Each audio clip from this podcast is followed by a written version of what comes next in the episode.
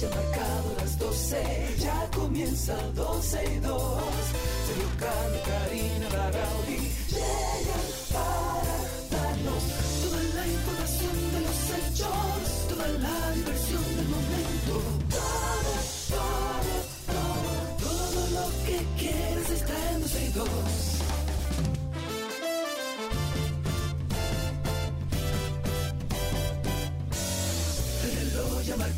Las 12, ya comienza 12 y 2. Sergio y Karina Larrauri llegan para darnos toda la información de los hechos, toda la diversión del momento.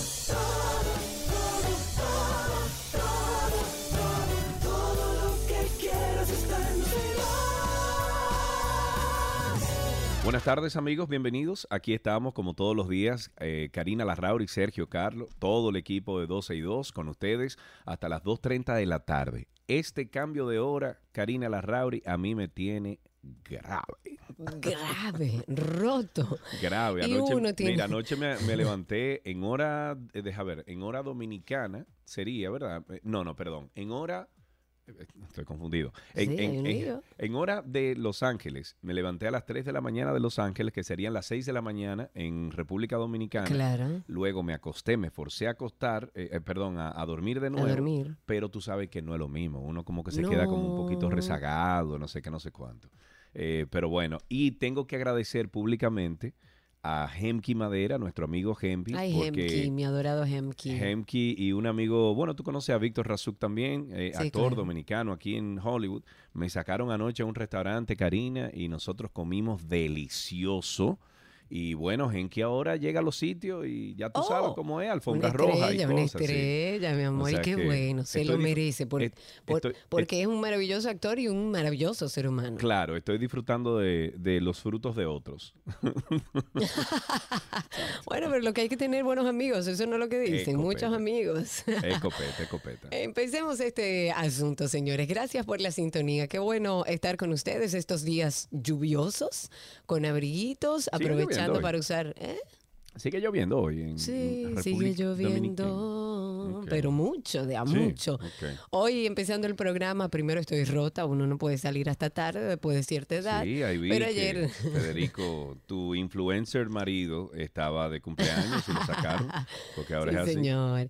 Ayer esperamos las 12 para felicitar justamente a Federico Sores, cariñosamente el Che, mi señor esposo que está de cumpleaños en el día de hoy. Así que si guarda algún afecto por él, no se le olvide que le da mucha importancia. Felicidades para él, amorcito mío. Y para todos ustedes, bienvenidos. Gracias por estar en sintonía. Estamos, como todos los días, en vivo a través de la 91, a través de nuestra página 12y2.com y a través de Twitter Spaces, que por ahí pueden buscarnos en Twitter como 12 y 2 y escucharnos en vivo. Tenemos unas declaraciones del día. ¿Ok? Ay, ay, ay, ay, ay, ay, ay, ay. El único partido que queda todavía consolidado en este país es el PLD. Los otros son partidos que van en formación, que pueden crecer y el PLD tiene los, fo- los focos puestos. Esto dijo el ex vicepresidente de la República, Jaime David Mirabal, Fernández Mirabal, del dirigente político Sotuvo, em, que la publicidad de descrédito que se le hace al PLD, claro, sí, es publicidad de descrédito, no es casual y que es una política inducida contra el partido más fuerte que tiene la nación dominicana, indicó que aunque actualmente no están en el gobierno, la gente siente que deben regresar al poder con Oh. alguna de las tres precandidaturas presidenciales que ofrece el partido. Eso dijo a referirse a Margarita Cedeño, a Abel Martínez y a Francisco Domínguez Brito. Ahora no estamos en el gobierno, pero la gente siente... No, no, sería... Ahora no estamos en el gobierno, pero la gente siente que tenemos que volver al poder con una de estas tres candidaturas. Y de estas declaraciones, que uno la verdad se sorprende, nos vamos y pasamos a que el gerente general de la empresa distribuidora de electricidad del norte, Edenorte, Andrés Cueto Rosario, ha explicado que la iluminación de las autopistas del país conlleva una pérdida innecesaria de energía eléctrica y dijo que esas vías no deberían contar con un sistema de, de iluminación, sino de señalización. Eso, por supuesto, a excepción de las que están cercanas a lugares o a territorios que viven personas o que están habitadas por personas. La realidad es que si nos vamos a otros países y, y tomamos autopista o carretera, las gran mayorías donde no hay personas viviendo no tienen iluminación, o sea, no tienen eh, postes de luz, no iluminan la calle. Ahora, usted puede manejar, es más, usted le puede poner en piloto automático, porque la señalización de las vías están perfectas. O sea, Sí. usted puede andar en la boca del lobo, pero usted puede ver hacia dónde tiene que ir orientado su vehículo.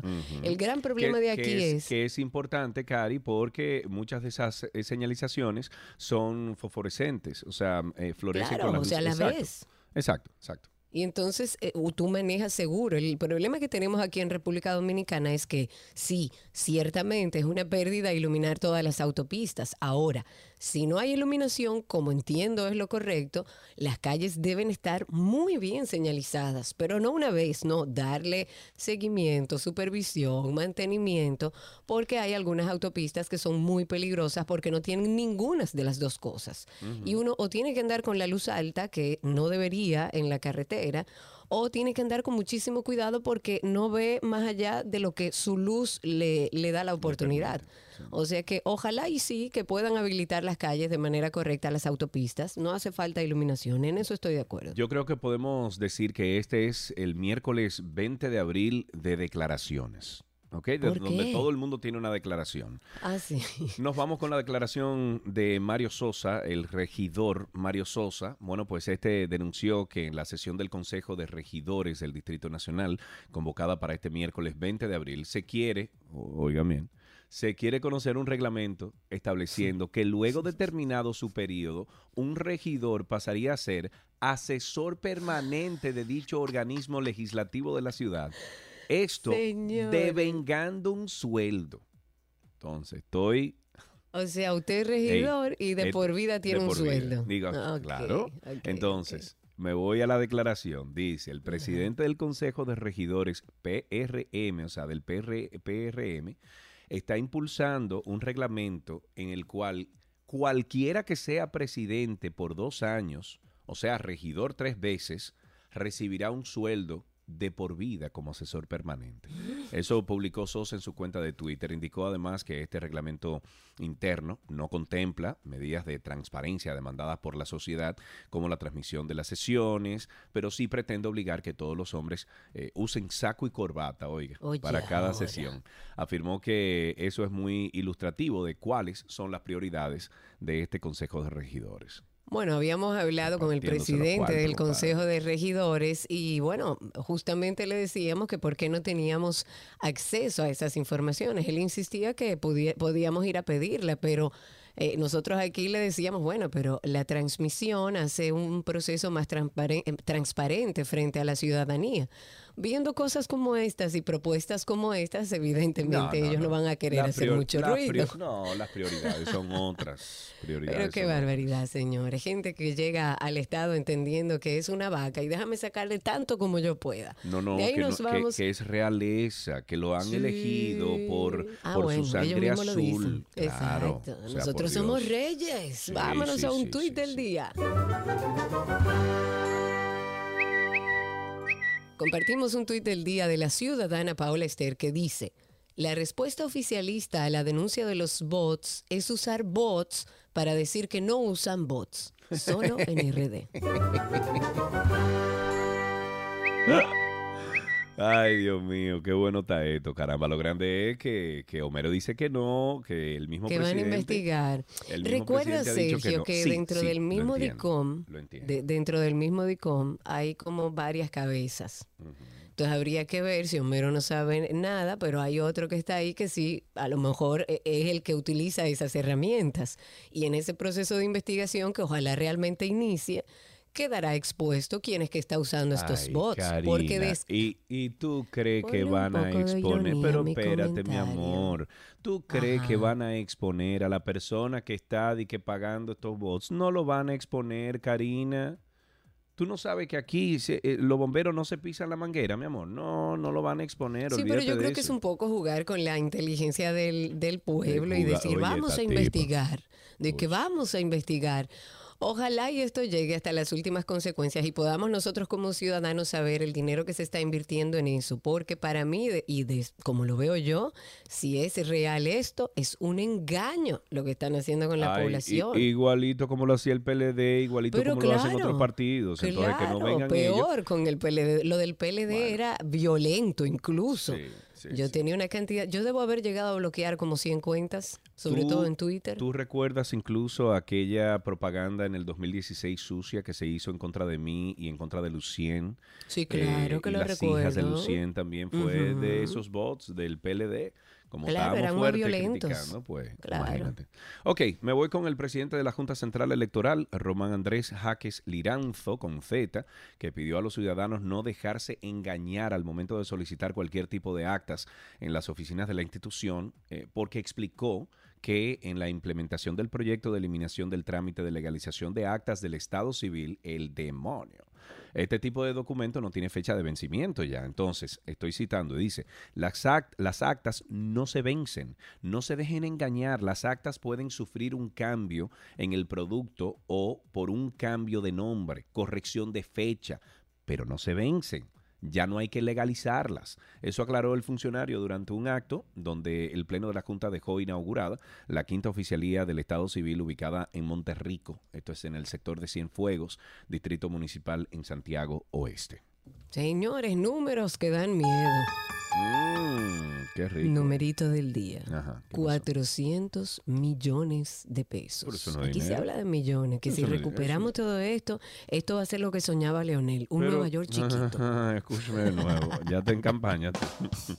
Oye, oye, qué campaña. Está en campaña tú. Oigan bien, oigan bien, hablamos de 400 millones de pesos y esas son irregularidades, no por ese monto, hablan de más de 400 millones de pesos que fueron detectadas por la Cámara de Cuentas en una auditoría que, que le practicó, que le hizo a la empresa de generación hidroeléctrica dominicana correspondiente al periodo enero 2014 diciembre 2021. Hay un comunicado de la Cámara de Cuentas que dice que los resultados corresponden a una investigación especial, una investigación relativa a los procesos de compras que fueron efectuados a favor de varias compañías. Las compañías son Oficina de Arquitectura Federal, Márquez Saraf Constructora, United Suppliers Corporation, Mm, Contrata Eso- eso me Solution espérate, Service. espérate, eso me suena el United, esa, la, la que tú dijiste. United Suppliers Corp- Ah, eso me eh, suena a Lacey. Medina por todos lados, manita. Sí, porque como, ¿por qué lo ponían en inglés o lo ponen en inglés?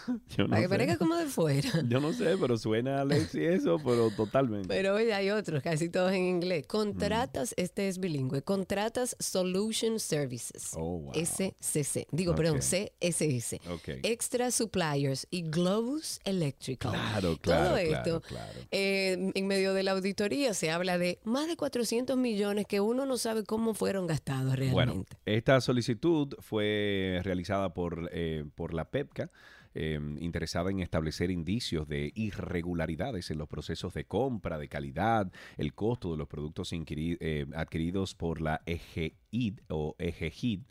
Eh, considerando que el 98% correspondió a obras civiles, eh, se procedió a verificar las obras contratadas y ejecutadas respecto al cumplimiento normativo aplicable. Esto, expli- eh, eh, esto explicaba la solicitud. La evaluación arrojó pagos realizados sin certificación de la Dirección General de Impuestos Internos, Oh, sin la certificación de la Tesoría de Seguridad Social tampoco, obras civiles con pagos finales y sin la constancia de recepción de entrega de, de la obra, ¿verdad? Que se contrató. Y, y contrataciones de obras civiles sin pólizas de, garancí- de garantías y procedimientos por com- eh, comparación de precios de obras civiles sin O evidenciar su publicidad en el portal a lo loco, Karina. Te digo, esto me suena a esos negocios que hizo el hermano de Danilo. Puede ser que estén entrelazados unos con otros. Recuerda que siguen haciendo auditorías relacionadas a todos los casos que están abiertos. Pero preparen sus cabezas, porque yo no sé ustedes, pero Sergio y yo los números como que nos agreden un poco, porque vamos a seguir con números. La Cámara de Cuentas de nuestro país también publicó una investigación especial que se le hizo al Consejo Nacional para la Niñez y la Adolescencia, eso es CONANI. Eh, se hizo esta auditoría en el periodo comprendido entre, entre los meses de abril y agosto del año 2020 con la cual indican ellos encontraron algunas irregularidades por más de, oigan bien, porque que son números grandes. No, es que la- las irregularidades para ti, para mí, son cositas. Son 20 mil pesos. Ay, Exacto. espérate, busca la de eso que se me perdió. Las irregularidades en esta compañía son de millones y millones y millones.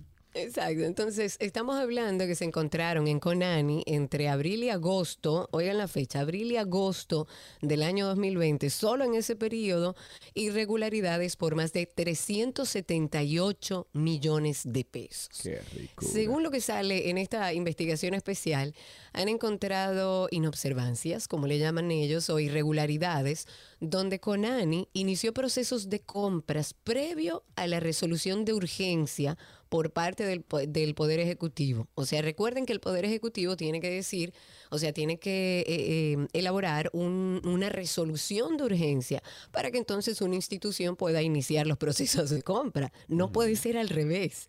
Ellos empezaron esos procesos de compra previo a esa resolución de urgencia por parte del Poder Ejecutivo y estamos hablando de montos de 44 millones de pesos, 10 millones de pesos y hay una lista larga, Mira, larga. Bueno, eh, estas contrataciones también sin certificación de la Dirección General de Impuestos Internos y la certificación de la Tesorería de Seguridad Social por el monto, por ejemplo, de 91 millones de pesos. Se observaron procesos celebrados sin póliza de, se- de- de seriedad de la oferta. ¿Ok? Ascendente a montos de 13 millones. Además, se detectó la investigación que Conani adjudicó a proveedores de forma recurrente por el monto de 75 millones de pesos Señor. que el Comité de Compras y Contrataciones estuvo presidido por personal sin evidencia de designación por la máxima autoridad y se observaron procesos de compras con austeridad del acta de declinación, expedientes de compras, Karina, sin evidencias de contratos por el monto de 29 millones de pesos. Entonces, así es que el PLD quiere venir de nuevo a gobernarnos. Así, con ese tipo... No, No, así y no. así hacen una oposición hablando de falta de transparencia, Por de Dios. bots, que eso es lo que a mí me sorprende. Me encantaría, porque no veo que se menciona en esta parte, porque entiendo que en Conani estaba, si mal no recuerdo, puedo equivocarme, ayúdenme ahí, la, en ese periodo la esposa de quien está encargado ahora en, el, en Coral 5, eh, 5G de Cestur, eh, Mira. el general Robiú. Si me No. acuerdo bien, ella tuvo en una parte de este proceso, en la última parte del CONANI, pero esto era antes de eso también. Tú dices. Sí, creo que sí, que ella estuvo, ella estuvo en la última parte de CONANI. O sea, en el último año y medio del PLD, más o menos por ahí. Creo, creo. Sí, exacto, que Esto habla específicamente de abril-agosto 2020, que es más o menos, por eso entiendo que es el periodo donde estuvo ella ahí. Habría que averiguar si eh, salió en algunos lugares, eh, de hecho, el nombre de la esposa del general Robiu, que está encartado en el caso Operación 5G, eh, el nombre de ella s- se mencionó varias veces dentro de esta operación en particular, pero ahora me llama la atención viéndolo en Conani y me parece que de alguna manera está entrelazado y que vamos a seguir viendo numeritos de ese tipo. Entre otras cosas, y de los temas que a nosotros nos, nos llaman mucho la atención, es que varios ciudadanos del municipio de Miches, eso es en, en la provincia del Ceibo, en el día de ayer estuvieron denunciando que están cerrando como caminos que dan acceso a la playa Ensenada, que están poniendo portones, como que ese pedazo de tierra y la playa es mío de mi propiedad. Señores, de verdad. Bueno, pero Karina, el otro día, para entrar a Boca Chica, tú tenías que pagar 100 pesos. Para entrar a Boca Chica. Para ¿a entrar al pueblo de Boca 100 Chica. pesos? Oh, pues tú no viste los videos que rodaron. Yo no lo vi. Pero ¿Pero, a quién le claro. pagan 100 pesos? Nada, unos señores, que, uno- una gente Aquí- que a un cacique que decidió, "Ah, yo vengo aquí y Ellos, voy- ellos páguenme". cierran con soga las calles y cuando tú vas entrando para llegar a la playa de Boca Chica te dicen son 100 pesos. No, ¿Cómo pero no será 100 por el parqueo, Sergio. No, no, no, es que es antes. que tampoco incluso está bien. Es para tú transitar en las calles de Boca Chica, para tú llegar a la playa de Boca Chica y, y aparcarte. Te cobraban 100 pesos. Con soga cerraron todo un perímetro.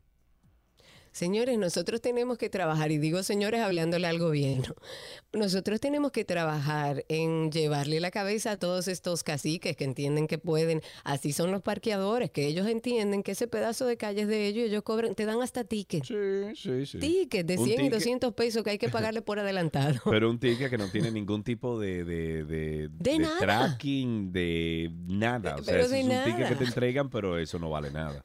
Absolutamente. Digo, hay que aplaudirle su emprendimiento, pero tienen que hacerle entender que nosotros todos pagamos por el derecho de aparcarnos donde se puede y esté permitido, donde nos dé la gana. Claro. Pero bueno, ah, retomando un tema, el, el- el- retomando el tema de la playa La Ensenada, me da mucha pena porque uno ve, eh, lamentablemente, sin poder hacer mucho, porque esas son cosas de Estado, eh, cómo, sobre todo en la parte este de nuestro país, las playas se van privatizando. Cuando está establecido que eso es de todos los dominicanos. Y en el este hay muy pocas eh, playas a las que usted puede entrar. Si ahí hay hoteles, eso es de los hoteles.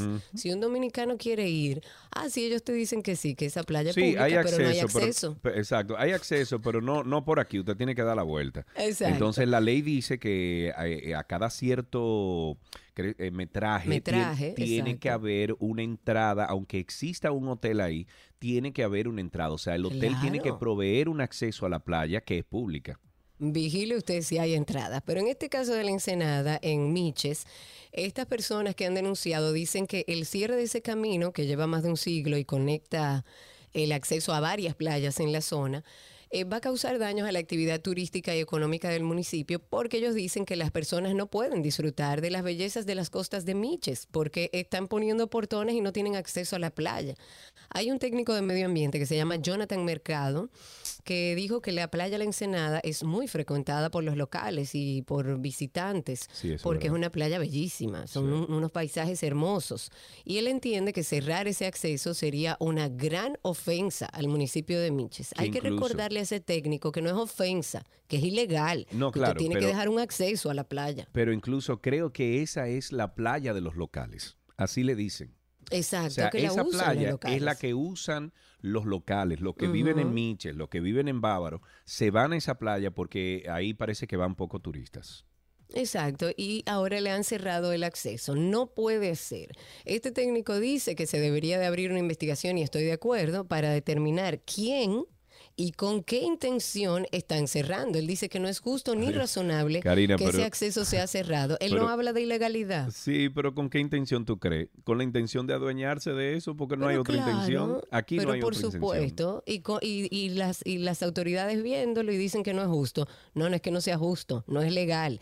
Usted puede ir y tumbar esa puerta como autoridad y decirle, ese es el acceso de, la- de, de los eh, ciudadanos. Usted no lo proveyó. Bueno, pues entonces ese es el acceso determinado por medio ambiente. No puede ser que cualquier cacique decide, este pedazo mío, señores. Y ya, y hay que abstenerse, o, o más bien eh, hay que... eh, Morderse la lengua Sí, y sí, sonreír. Sí, sí, sostener o, o validar cualquier cosa que haga un jeque árabe de eso. Así no. Antes de despedir este segmento, señores, les invitamos a escuchar todos los episodios del podcast de Karina y Sergio After Dark, en especial los más recientes que están dentro de la serie de todo aquello que nadie nos explicó a lo largo de nuestro crecimiento, de nuestra formación y que entendemos o creemos más bien que, eh, bueno, que, que, que cuando ya somos adultos tenemos que, eh, ya llegamos tarde a, a esas cosas que no, No, lo nadie vamos explicó. aprendiendo y uno se pregunta, ¿por qué a mí nadie me habló de esto antes? Exacto. Hablamos de la importancia de decir que no, de lo que nadie nos explicó sobre la muerte y esta semana estrenamos un episodio sobre eh, lo que nadie nos explicó del fracaso. Usted puede en cualquiera de las plataformas de podcast buscarnos como Karina Larrauri o Sergio Carlo, asimismo con nuestro nombre en Google usted puede poner Karina Larrauri Podcast o Sergio Carlo Podcast y le sale la lista de todas las plataformas donde estamos en, en Karina y Sergio After Dark. Así empezamos 12 y 2 en el día de hoy. Hoy es miércoles 20 de abril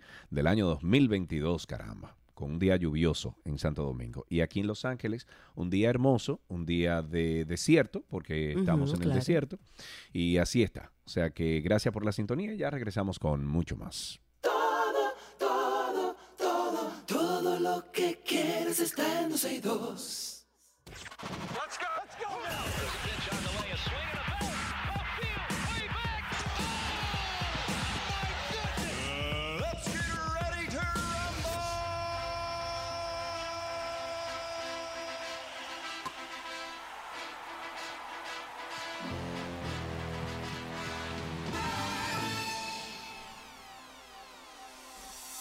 De inmediato arrancamos con noticias del mundo deportivo. ¿Quién era que hablaba así? El mundo deportivo llega a Hipólito, ustedes. suena Hipólito. No, no, por no. Había un, había locutor que hacía deportes, o sea, noticias deportivas, noticias de... de- y, y hablaba así, estas son las noticias deportivas. Bueno, pues en grandes ligas, señores, yo tengo una villa en las terrenas. Si tú no, si tú no quieres que yo vaya a la mía, préstame una en casa de campo. Así tronó el ex eh, Grandes Ligas David Ortiz contra las personas que lo criticaron por vacacionar en el bajo mundo durante Semana Santa en, en Samaná. El Big Papi, como también se lo conoce al ex pe- pelotero, se vio molesto en un video de poco más de dos minutos y se distribuyó en redes sociales eh, en el que agregó que en la República Dominicana se priorizan temas de sin importancia, según lo que yo estoy de acuerdo.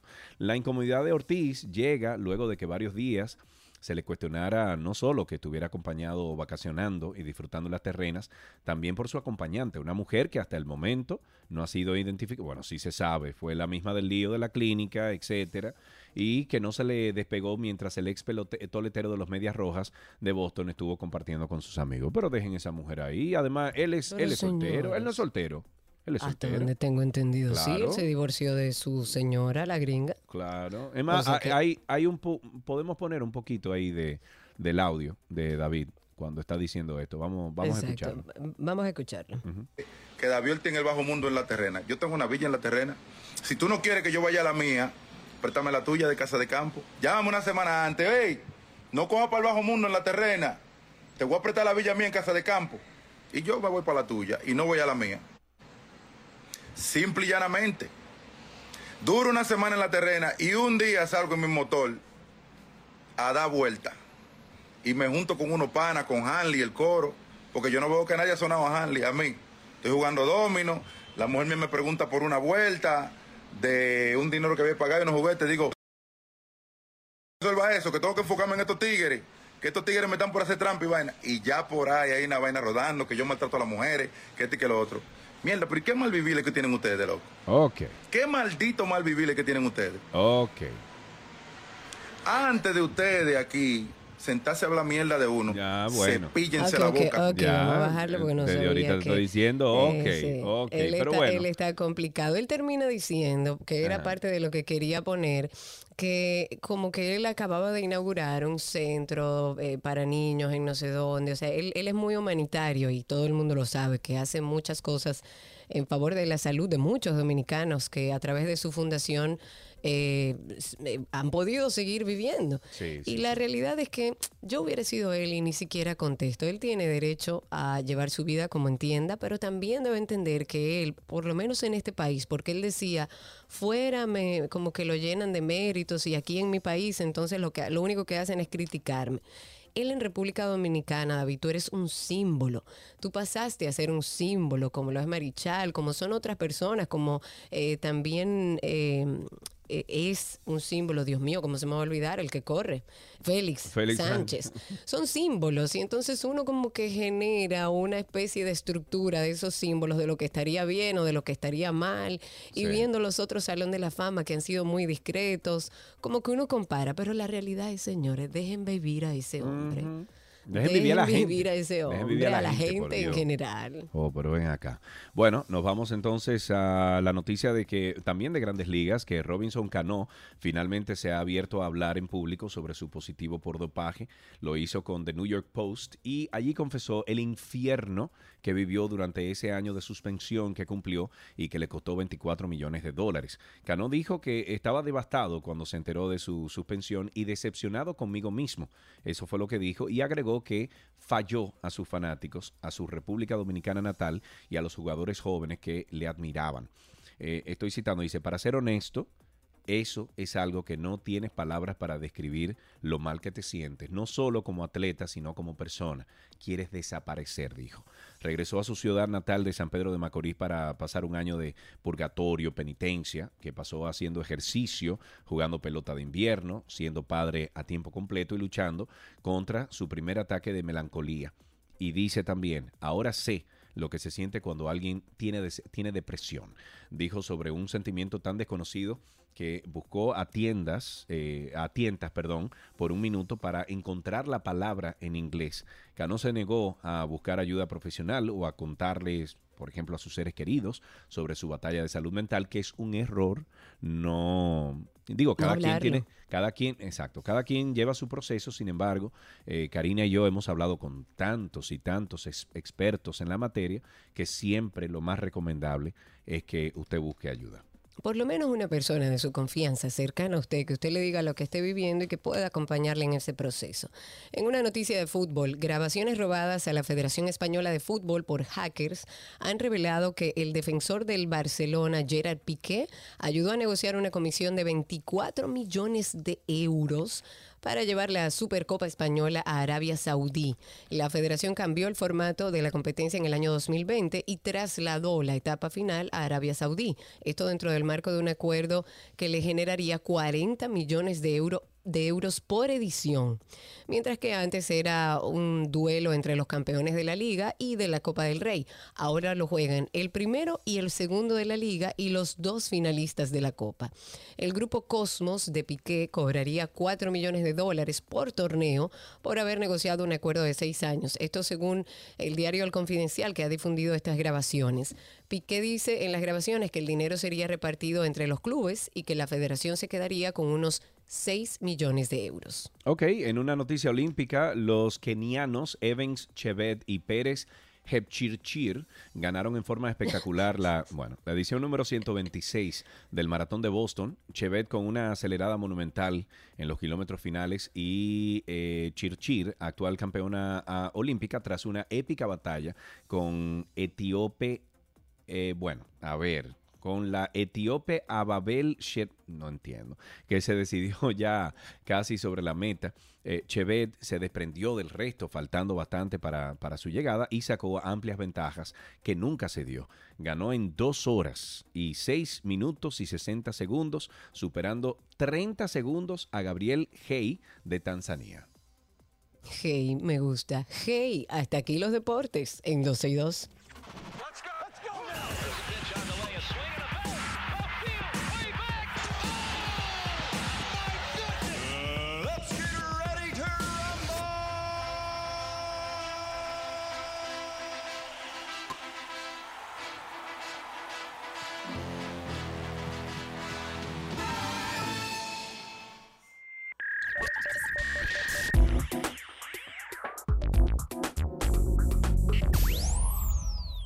Abrimos nuevamente nuestro segmento de lo mejor de la web. Ya tenemos en la línea a Francisco José Díaz. Aquellos que acaban de sintonizar, habíamos anunciado que íbamos a hablar sobre cómo comprar en amazon.com, pero de forma inteligente. Francisco, bienvenido. ¿Cómo estás? Hola, ¿cómo estás, Karina? Todo muy bien por aquí. ¿Cómo es eso de que vamos a comprar en amazon.com, pero de forma inteligente? ¿Qué es lo que me vas a enseñar hoy? Sí, hoy te tengo, esto es como una bomba. Mira, mucho, sí, sí, sí, es algo buenísimo. Eh, muchos de nosotros, eh, Karina, utilizamos Amazon de forma regular de la siguiente manera, que es que abrimos Amazon, escribimos en la barra de búsqueda lo que vamos a comprar, ponemos en el carrito y procedemos con la compra. Pues ya esto se acabó. ¿Cómo así? ¿Cómo así? claro que sí. Yo descubrí algo que te lo vengo a contar hoy y yo creo que a partir de hoy todo vamos a tener que ir primero ahí antes de hacer una compra y es una parte donde dice Amazon Outlet en la página de oh, Amazon. ¿Y en dónde es eso? Sí, tú, bueno, tú dirías también, bueno, porque eh, los descuentos son son como puntuales, pero Exacto, te sorprendería las cosas que aparecen ahí de lo que tú andas buscando y el nivel de detalle que tienen. O sea, eso vamos a hacer, por ejemplo, un ejercicio que yo lo hice Yo hice como que iba a comprar un smart plug para la casa. Imagínate que tú vas a comprar un smart plug, que son los, los enchufes inteligentes que utilizamos para, para volver nuestra casa más inteligente. ¿verdad? Vamos a amazon.com de costumbre y hay una parte eh, en el menú, o sea, en la parte del menú superior, tú vas a elegir, ahí mismo te sale un botoncito que dice Amazon Outlet. Se encuentra justo debajo de la barra de búsqueda que te mencioné ahorita. Tú le vas a dar ese botón y tú te acuerdas como en los videojuegos, acabas de desbloquear una dimensión nueva. Ok, pero para entender, primero yo pongo lo que estoy buscando y luego entonces le doy ahí en la parte del menú superior a Amazon Outlet y ¡tarán! No, no. Ahí aparece. No, mira, yo te dije, vamos a hacer el ejercicio como que vamos a buscar eso. Todavía no vamos a escribir nada. Ahí debajo de la barra de búsqueda, donde dice Amazon Outlet, nosotros le vamos a dar a ese botón.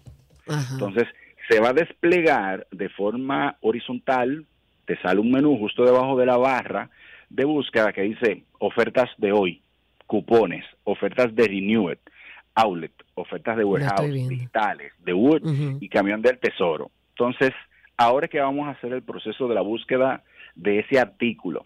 Ok. Tú vas a seleccionar cupones y tú vas a ver cómo te muestra por departamentos, cosas del hogar, cosas electrónicas, cosas deportivas. Entonces, vas a irte a Smart Home, que está dividido Home solo y Smart Home, le vas a dar a ver todo. Entonces, ahí tú vas a encontrar, Karina, un sinnúmero de artículos Smart para tu casa. Entonces, es muy probable que tú ahí vayas a ver con un descuento el que tú andas buscando. Entonces, lo encuentras. Debajo de cada artículo hay un botón que dice recortar cupón. tú le das a ese lo estoy viendo. Ajá.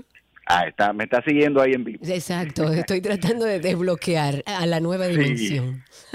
Tú le das al botoncito que dice recortar cupón, colocas ese artículo en tu carrito y ya cuando tú vayas a hacer el checkout, tú vas a ver que ese cupón está aplicado ya, no tienes que pegar ningún cupón, no tienes que escribir nada. Ok. O sea, eso ya se pegó automáticamente y te va a decir el descuento que tiene y cuánto te descontó. Entonces ya tú ahí puedes proceder con el pago. Ok, genial. Estoy aquí. Sí, tú te vas a dar cuenta que ahí tú vas a encontrar cientos de artículos. De todo. eh, que- sí, sí, que de seguro el que tú andas buscando tú lo vas a encontrar ahí.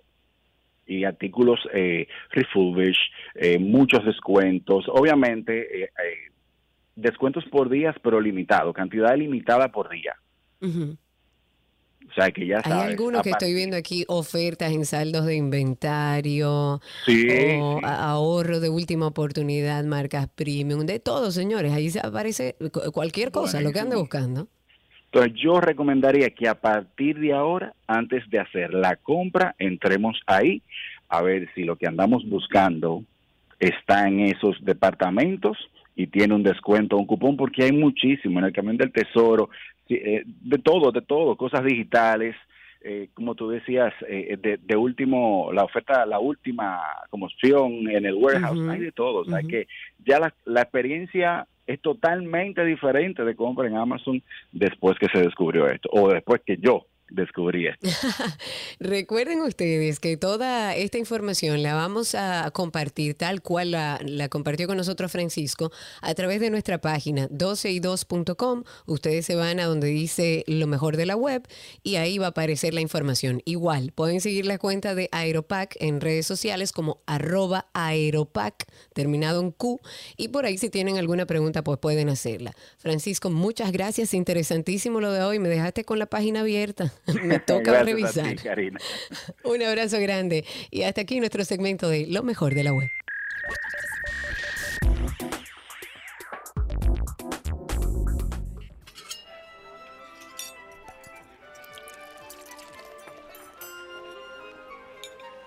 Ula la me oui, je mange, comida de Gabriela Paz, que se pone ici. Se pone ici, me oui. Me oui. Me oui. Hola, Gabs.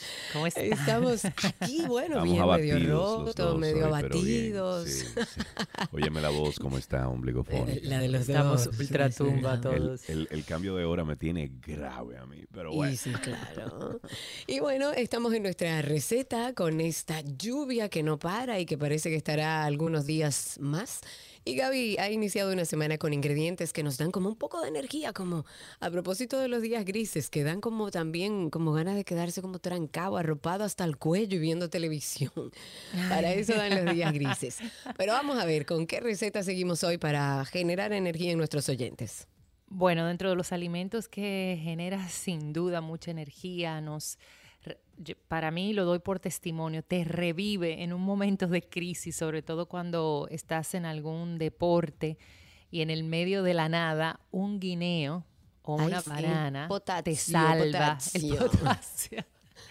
Yo recuerdo una vez eh, cuando, cuando yo montaba mucha bicicleta, eh, estábamos, no sé si por Baní algo, y a mí me ha dado un mareo. Y gracias a Dios uno siempre en la parte de atrás tiene como algo y yo he sacado un guineo. Estaba prácticamente aplastada, yo no sé, pero igual supo a gloria No con importa. infinito porque, exacto, en esos momentos es cuando uno necesita ese boost. Y, y el guineo sin duda que, que ayuda muchísimo, como muy bien decías tú, Karina, por, por el potasio que tiene. Y hay una mm, receta súper fácil, solo dos ingredientes básicamente. Y vamos a agregar Ay, un encanta. tercero. Vamos a agregar quizás un tercero para darle un poquito de sabor a especias. Pero vamos a hacer unos pancakes de guineo. Señores, esto es solo dos huevos y un guineo. Mientras más maduro esté, mucho mejor porque vamos a, a conseguir un sabor más dulce. Y si quiere le puede echar un toquecito, agregar un toquecito de canela. eh, si estuviera Nico escuchando, dijeron un toquecito de nuez moscada o una mezcla de malagueta, lo que ustedes quieran para elevarlo. Pero es tan sencillo como aplastar nuestro guineo a forma de puré, agregar los huevos y, y mezclar. Y en un y si va a utilizar la, la canelita, pues le echa la canela o la nuez moscada, como quiera, y mezcla, ¿ya? Ok. Entonces, en una sartén, preferiblemente que sea de teflón, vamos a agregar parte de la mezcla y a fuego bajo, medio, medio bajo, perdón, vamos a, a dejar cocinar. Aquí sí se tiene que dorar bien, que se haga un crust para uno poder voltearlo, porque es básicamente que el, que el huevo se, se compacte. Y repite eh, las por- o sea, la cantidad de mezcla, dependiendo del tamaño, pero un tamaño normal de pancake te va a dar de 3 a 4 pancakes. Señores, esto con un poquito de miel por arriba y si quiere darle todavía más boost al cuerpo, unas nueces también Uy, así sí. troceaditas. En esto tú decías de quedarte como que en cama, no sé qué hará, pero mira, ese desayuno un día como hoy, yo porque estoy en el trabajo, pero un día como hoy, te lo, te lo comes con un cafecito caliente, ta, ta, ta, ta, o un chocolatito caliente y voilà. Uy, me encantó y fácil y rápido. Es más, no tiene ni que ir a la página. Esa, esa receta ya la sabemos preparar todos. Pero igual, si se le olvida cualquier cosa, cualquier detalle, recuerden que Gaby está en redes, gabriela.reginato, y ahí cualquier pregunta que tengan pueden hacerla. Y nuestra página siempre, 12y2.com. Gaby, gracias.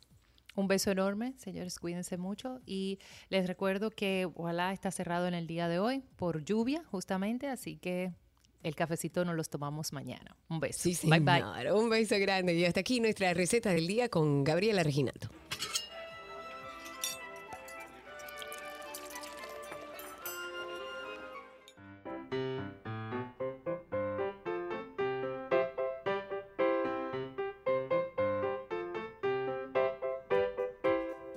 Ya estamos en el segmento que conversamos y hablamos con nuestros queridos pequeños oyentes para que nos cuenten qué aprendieron hoy. Y tenemos a Thais en la línea. Hola Thais, ¿cómo estás? Hola. Me muy encanta bien. tu nombre. Estoy muy bien. ¿Y, y Gracias. cuántos años tú tienes, Thais? Tengo 11. 11 años, pero parece como de 20 tú en la línea. Thais, eh, ¿en qué colegio estás? Colegio Estrellas de las Américas.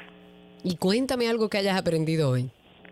Bueno, eh, hoy yo estaba aprendiendo la raíz cuadrada. ¿Y cómo damos ejemplo de la raíz cuadrada? La raíz cuadrada de, déjame ver, 25 es 5. Ok, perfecto. Porque ¿Y se multiplicado por sí fácil? mismo da 25. Ajá. Ok, ¿y, y- Ya. y se te hace fácil la- las matemáticas? Ay, no, la matemática no me gusta mucho, pero ahí estoy. Estoy al aprendiendo. Pero se puede, ¿eh? se puede. ¿Y cuál es tu materia favorita? Lengua española me encanta. Ahí puedo escribir Ese- cuentos, la ortografía y eso me encanta. Muy bien, y se te nota, hablas perfectamente bien. Si con 11 años tienes ese vozarrón, dentro de unos años tenemos una futura locutora. Muchísimas gracias por llamarnos. ¿Tienes algún chiste para compartir con nosotros antes de irte? Eh, no, No, perfecto. Igual te guardamos aquí regalitos para ti, Thais. Muchísimas gracias por llamar y hasta aquí, ¿qué aprendiste hoy?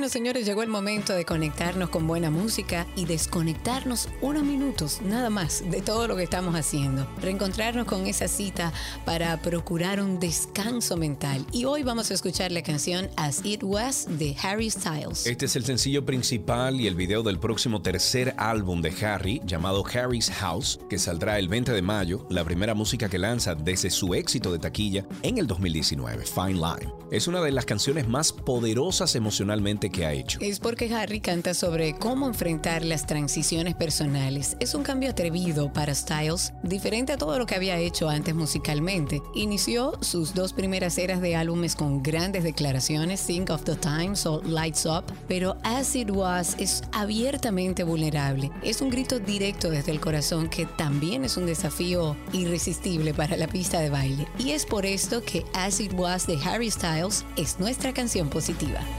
Holding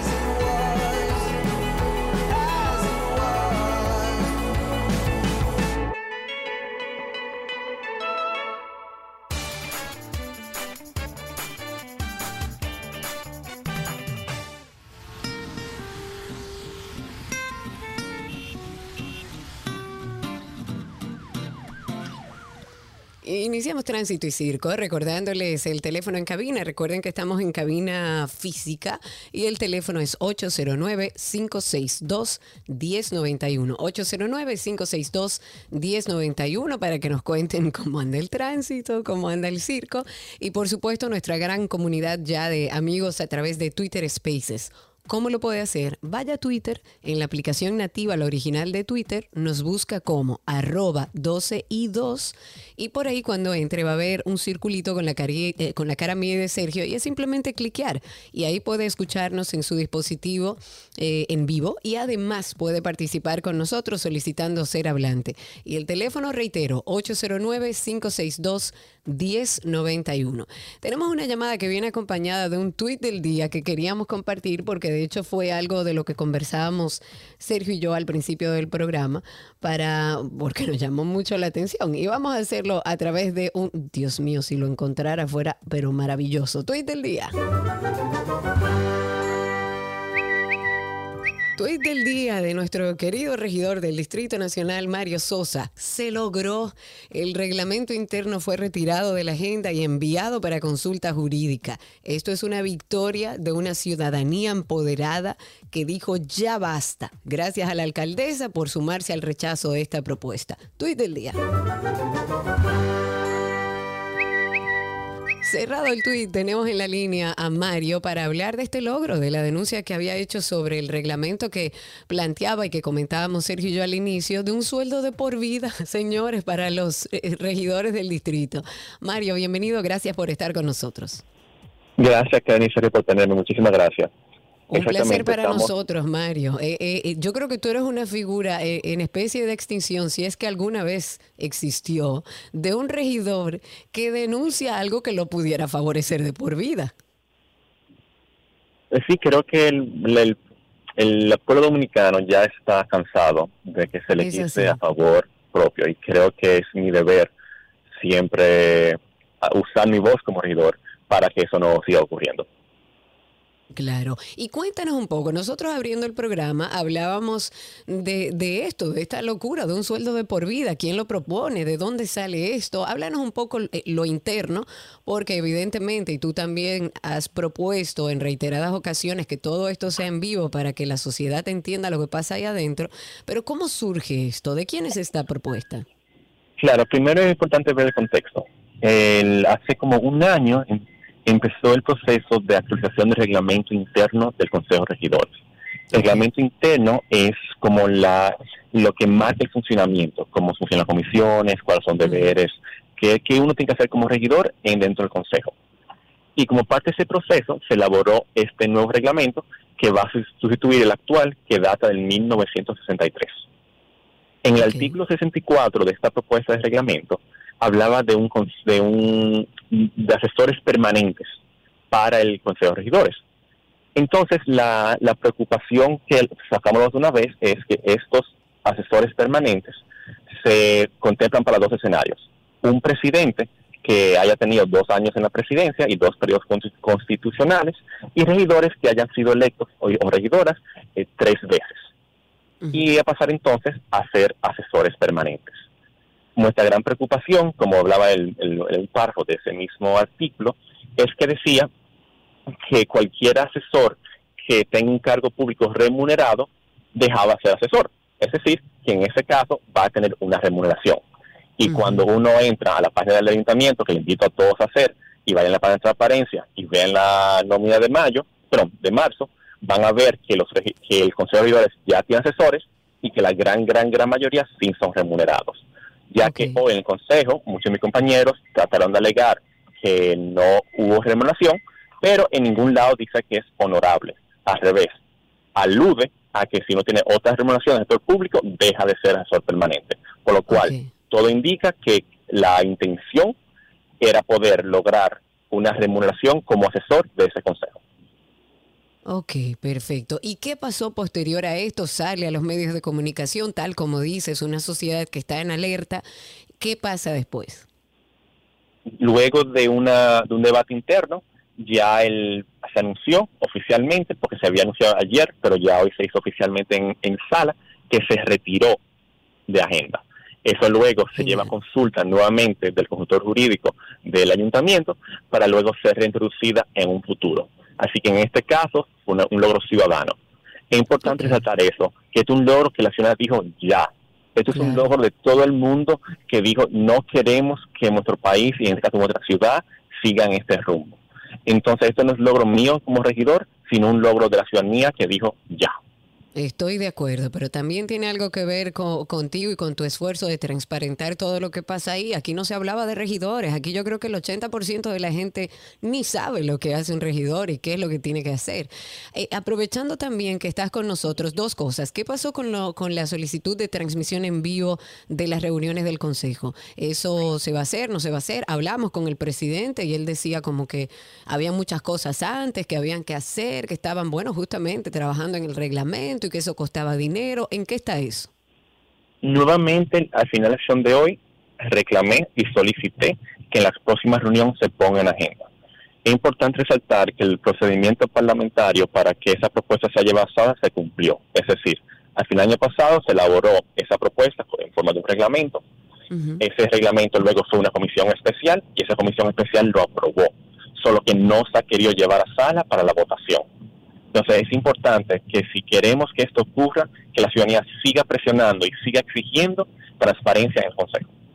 Ok, segunda cosa, Mario, para aprovechar que estás aquí. En varios medios te hemos visto hablar de la recuperación de las aceras. Eso es un tema para mí que yo creo que eh, tiene que ser eh, eh, estar en primera fila en agenda de cualquier regidor, ayuntamiento, porque aquí hay una invasión de los espacios públicos, sobre todo las, en las aceras, que los negocios lo usan de manera privada.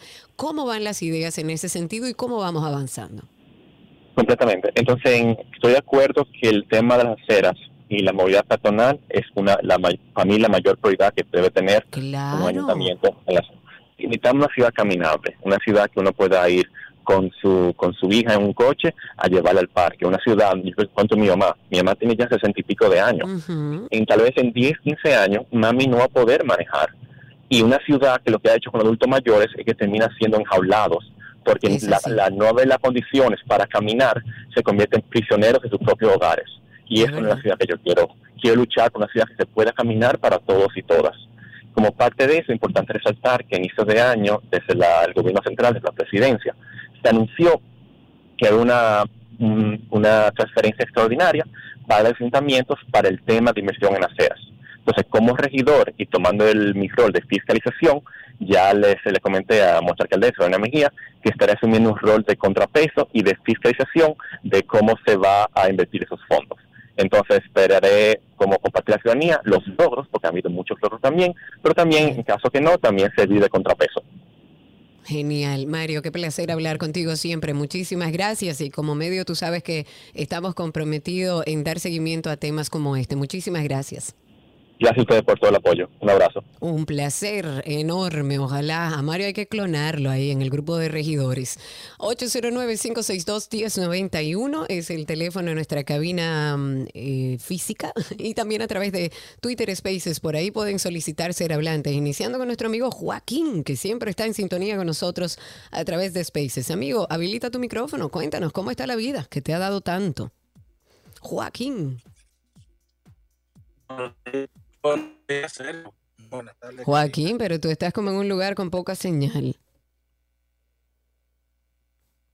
Ah, estoy en el carro, eh. Ah, no, pero ahí se oye bien, ahí se oye bien. Cuéntanos.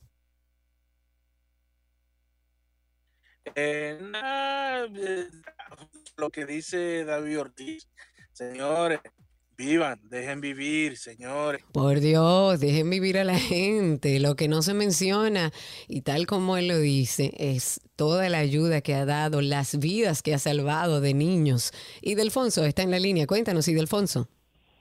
Sí, quería, quería informar que yo creía que los furgones que salen del puerto debían ir por la circunvalación. Sin embargo, estoy viendo que todos están pasando por la Luperón, toda la mañana está llena de, de furgones, pa- aparentemente para evitarse el pago del peaje. Ah, sí. Atención, DGZ. Atención, el ayuntamiento. 809-562-1091 y a través de Twitter Spaces, por ahí pueden solicitar ser hablantes. El CESFRONT, que es el Cuerpo Especializado de Seguridad Fronteriza Terrestre, ha sancionado a un miembro de esa institución. ¿Por qué?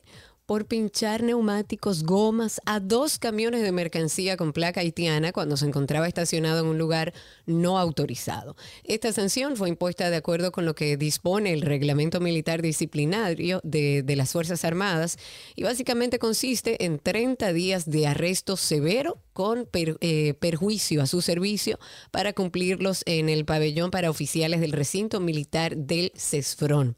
Coronel eh, Elías Piña, ubicado en el municipio Comendador, esta decisión fue tomada por la violación, aparte de ese reglamento, primero, de ese, de ese reglamento que estaba hablando, en el sentido de tomar una acción arbitraria al vaciar estos neumáticos delanteros de la parte derecha a dos camiones matriculados en Haití que se encontraban estacionados mientras este se desempeñaba como oficial del día en ese punto de registro y de chequeo del destacamento nuevo en la zona comercial Carrizal. 809-562-1091. En la línea tenemos a Ivette. Cuéntanos, Ivette.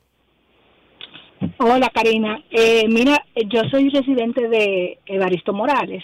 Eh, tú sabes que hace un par de meses están arreglando las calles, gracias a Dios. Eh, pero eh, como dice el refrán, lo que arreglan, lo que hacen con la mano lo desbaratan con los pies. Eh, ¿Por qué? ¿Qué pasó?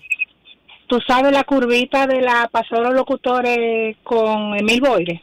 Tienen los equipos parqueados en ese tramo como cinco o seis equipos ahí, en un tramo de la calle que es súper incómodo, súper eh, estrecho. Entiendo perfectamente lo que dices. Óyeme, Eh, eso Qué barbaridad. súper tedioso para los que transitamos por ahí todos los días.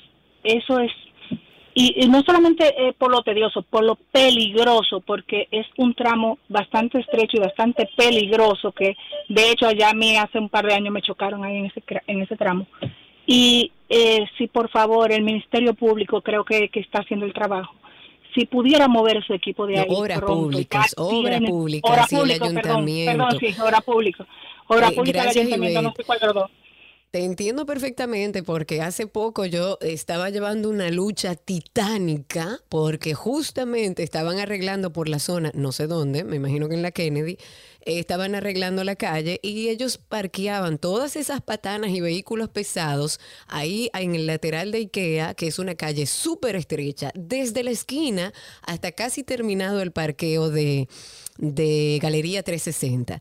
Y eso fue una labor titánica. ¿Cómo es posible que nosotros, con un tránsito como el que tenemos, que el gobierno no tenga el control de si esa empresa ha sido contratada para arreglar esa calle, usted tiene que disponer de un parqueo? Si necesitan dejarlo cerca por una u otra razón que yo no entiendo, todavía no lo entiendo, pero imaginemos que hay una razón. Entonces tiene que ser en un lugar lógico de estacionamiento. Usted no puede poner en riesgo la vida de los ciudadanos porque usted está arreglando una calle y ha decidido dejarlo parqueado donde usted quiera. Eso es una labor titánica. Yo te recomiendo que ah, expongas esta situación públicamente, porque parece que así es como accionamos. Exponla ex- eh, a nivel de redes sociales, envía las fotos y vamos a generar un poco de presión en ese sentido. En la línea tenemos a Franklin. Cuéntanos, Franklin. Hola Karina, ¿cómo está? Muy bien por aquí, cuéntanos. Ahí, Karina, a ver si lo si clonamos pronto como regidor a esta persona, porque la verdad que es lamentable eh, transitar encima de las aceras con los vendedores, con los carros encima de las aceras. Esto es esto es un caos. Me da miedo andar con un niño, andar con una persona mayor de edad, eh, porque hay que tirarse a la calle obligado. Eso es así. Hay que tirarse a la calle. Si usted, como decía el regidor Mario, eh, si usted está con un envejeciente, si usted anda con una persona en silla de ruedas, con un bebé en un coche, no puede andar en las aceras. Tiene que bajar a la calle en algún momento porque están invadidas todas o en muy mal estado. Terapio en la línea. Cuéntanos, Terapio. Buenas tardes, buenas tardes, Karina. Adelante. Eh, quería hacer una observación eh, a los medios de comunicación. Adelante. Con, la- con las lluvias, ellos están, o sea, en primera plana ponen de que tenemos las calles inundadas, de que no se puede transitar, que hay que ir a los barrios, al gobierno. Pero ¿quién hace conciencia sobre no tirar los plásticos en las calles y tapar el drenaje? Pero otra cosa, las invasiones de los terrenos que tienen a la orilla de los ríos, eso da pena Eh, si tú pasas por el puente que está ahí en Cuesta Hermosa con estas lluvias, yo quiero que tú pases por ahí para que tú veas lo que es plástico, toneladas de plástico. Vamos a hacer conciencia y los medios de comunicación que hagan conciencia y no en vez de publicar de que el gobierno está trabajando, los ayuntamientos, que los ciudadanos cooperen con la limpieza, creo yo. Yo estoy de acuerdo contigo, Terapia. Yo estoy de acuerdo contigo y nosotros como medio nos hemos cansado. Bueno, aún no, seguimos intentando educar a la población porque nosotros como ciudadanos tenemos también deberes. Y usted no puede decirle al gobierno que usted está lleno de inundaciones cada vez que cae una gotita de agua cuando usted tira basura en la calle y tapa esos lugares por donde debería drenar el agua. 809-562-1091 y a través de Twitter Spaces que andan bien calladitos hoy. Vamos a un corte y regresamos en breve con más de tránsito y circo. Lo que quieres está en 262. ¿Tú viste? Nombraron a Felito en el ministerio. Ojalá que no se dañe, porque siempre ha habido gente corrupta y nunca le pasa nada. Se nota que hace mucho no venías al país. Eso era antes. Ahora el que hace lo mal hecho enfrenta la consecuencia. ¿En serio? Pero tú no ves las noticias. Tenemos un ministerio público independiente. ¿Cómo? Por primera vez en la historia, tenemos un ministerio público que no responde a intereses de un partido político. Eso ha traído la justicia que nuestro pueblo merece. Estamos cambiando. Presidencia de la República Dominicana. Con Anjimed, tu garganta deja de doler. Anjimed te brinda frescura al instante y alivio efectivo que te hará sentir como nuevo. Búscalo en farmacias, Anjimed tabletas y el nuevo Anjimed Spray. Consulta a tu médico.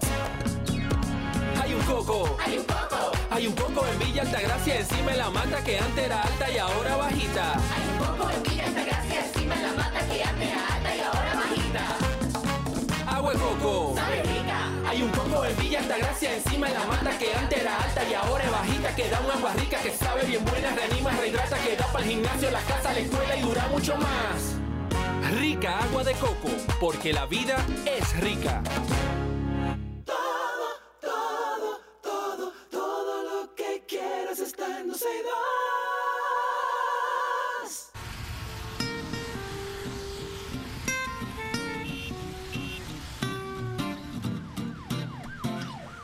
Estamos en Tránsito y Circo nueva vez, recordándole el 809-562-1091, es el teléfono en cabina física, 809-562-1091 y a través de Twitter. Recuerden que pueden por ahí escucharnos en vivo y también participar con nosotros por esa misma vía. Nos encuentran como 12 y 2. Cuéntenos cómo está la calle, el tránsito y el circo. Parece que los vicios del canódromo se extienden a Santiago, porque el director regional norte de la DGCET, que es el coronel Juan Jiménez, estuvo ayer explicando sobre la existencia y funcionamiento del canódromo, como se le conoce, que está ubicado ahí en la vieja fortaleza San Luis, en Santiago. Pues él estuvo diciendo que la mayoría de las retenciones son evidentemente motocicletas, motores incautadas en la zona y que van a parar a ese centro y están ahí porque no tienen luz trasera, porque no tienen placa, bueno, entre otras tantas infracciones a las leyes de tránsito.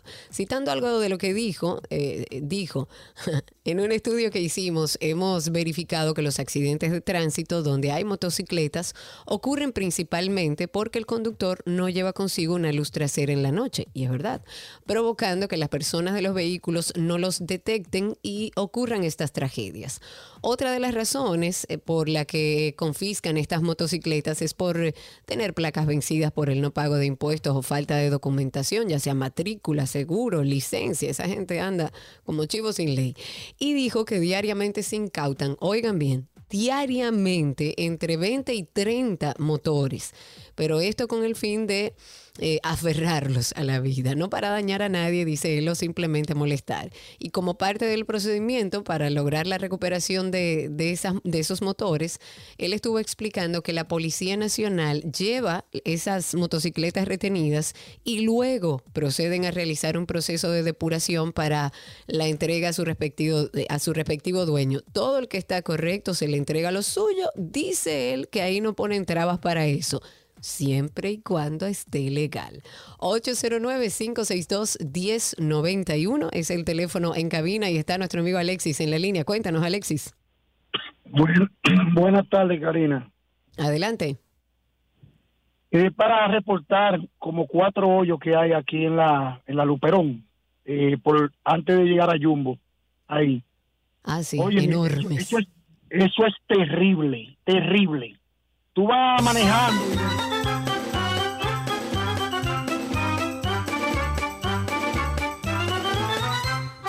809-562-1091. Me voy para Twitter Spaces, que por aquí tenemos a varias personas, empezando por Pablo Antonio, que está hace un ratito ahí. Pablo Antonio, adelante, habilita tu micrófono, a ver si podemos escucharte. Cuéntanos.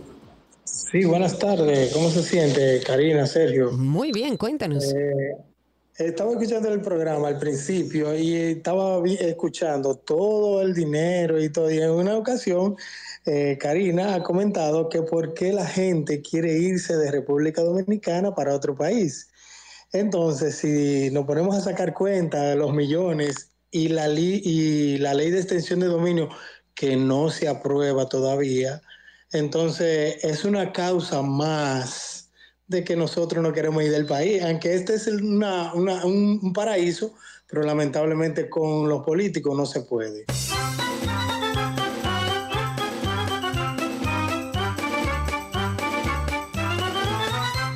Este país es una bendición, señores. El problema no es el país. Amen su país. Raúl en la línea. Cuéntanos, amigo. Buenas tardes, Karina, para que no me saquen de la línea en el Twitter. ¿vale? Quería aprovechar, porque ya habló el regidor, pero yo hice también unos reportes hace, unos días, hace unas cuantas semanas para que nos pusieran una, unas luminarias nocturnas y fuimos por ahí abajo al ayuntamiento, pero aparentemente, mira lo que está pasando, eso como que es una responsabilidad entre el sur y, y el ayuntamiento. Y el ayuntamiento. Están como jugando voleibol con eso.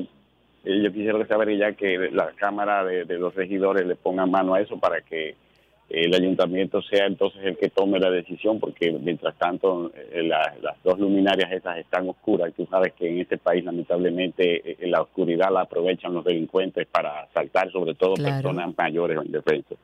Claro, es así. Gracias, Raúl. Muchísimas gracias por tu llamada. Y realmente es así. Hay una confusión eh, entre quién es que tiene la responsabilidad de cambiar esas luminarias o esos bombillos que uno no sabe si es el ayuntamiento, si es Edesur. Yo debo decir que al principio me, me- me tomó trabajo conseguir, o sea, cuál era la fórmula para habilitar esas luminarias. Y al final, y a través de, de Sur, en la comunidad donde vivo, pudimos eh, encontrar a alguien que nos ayudara ahí. Eh, se puede a través de Desur, pero debe definirse quién es el responsable de cambiar esas luminarias para que el ciudadano sepa a dónde es que tiene que ir.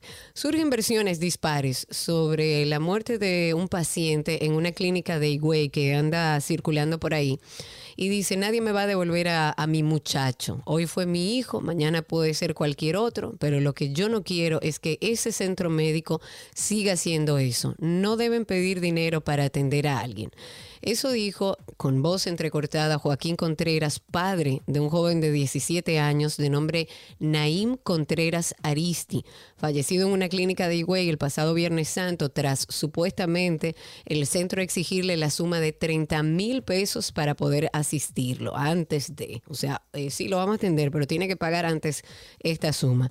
Naim Contreras era un estudiante de la escuela Juan 23 de la Salle, fue embestido por un vehículo cu- cuyo conductor estaba en estado de embriaguez. Eso fue en la tarde del jueves Santos, en el distrito municipal de, la- las- de las Lagunas de Nisibón. Eso queda para que aquellos que no saben, a unos, unos 30 minutos de Higüey más o menos. Y según su padre, Primero hubo mucha negligencia en el caso del adolescente desde, desde la primera llamada que fue al 911 o al 911, que asegura tardó aproximadamente una hora y media. Yo, en mi experiencia, ese es el tiempo más o menos que tardan porque he llamado y he utilizado el 911. Eh, tardaron ese tiempo para llegar al lugar del hecho hasta la clínica donde lamentablemente falleció luego de habérselo llevado del Hospital General y Especialidades Nuestra Señora de la Altagracia, donde inicialmente lo llevaron y tuvieron entonces que, que trasladarlo porque ahí no habían especialistas para atenderlos. El tema de la salud en nuestro país sigue siendo un tema. Dani está en la línea, no, Dani está en Spaces. Adelante Dani, cuéntanos.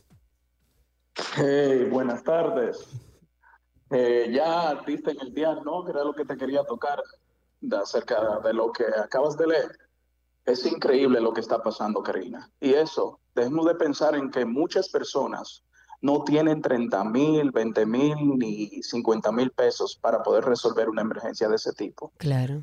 Y eso de verdad duele, duele en el alma que se pierda una vida por 30 mil miserables pesos. Y así el gobierno viene y le da un sinfín de millones al, al sector privado de la salud para que ellos se lo puedan invertir en las clínicas, pero no le pueden dar primeros auxilios a alguien que se esté muriendo.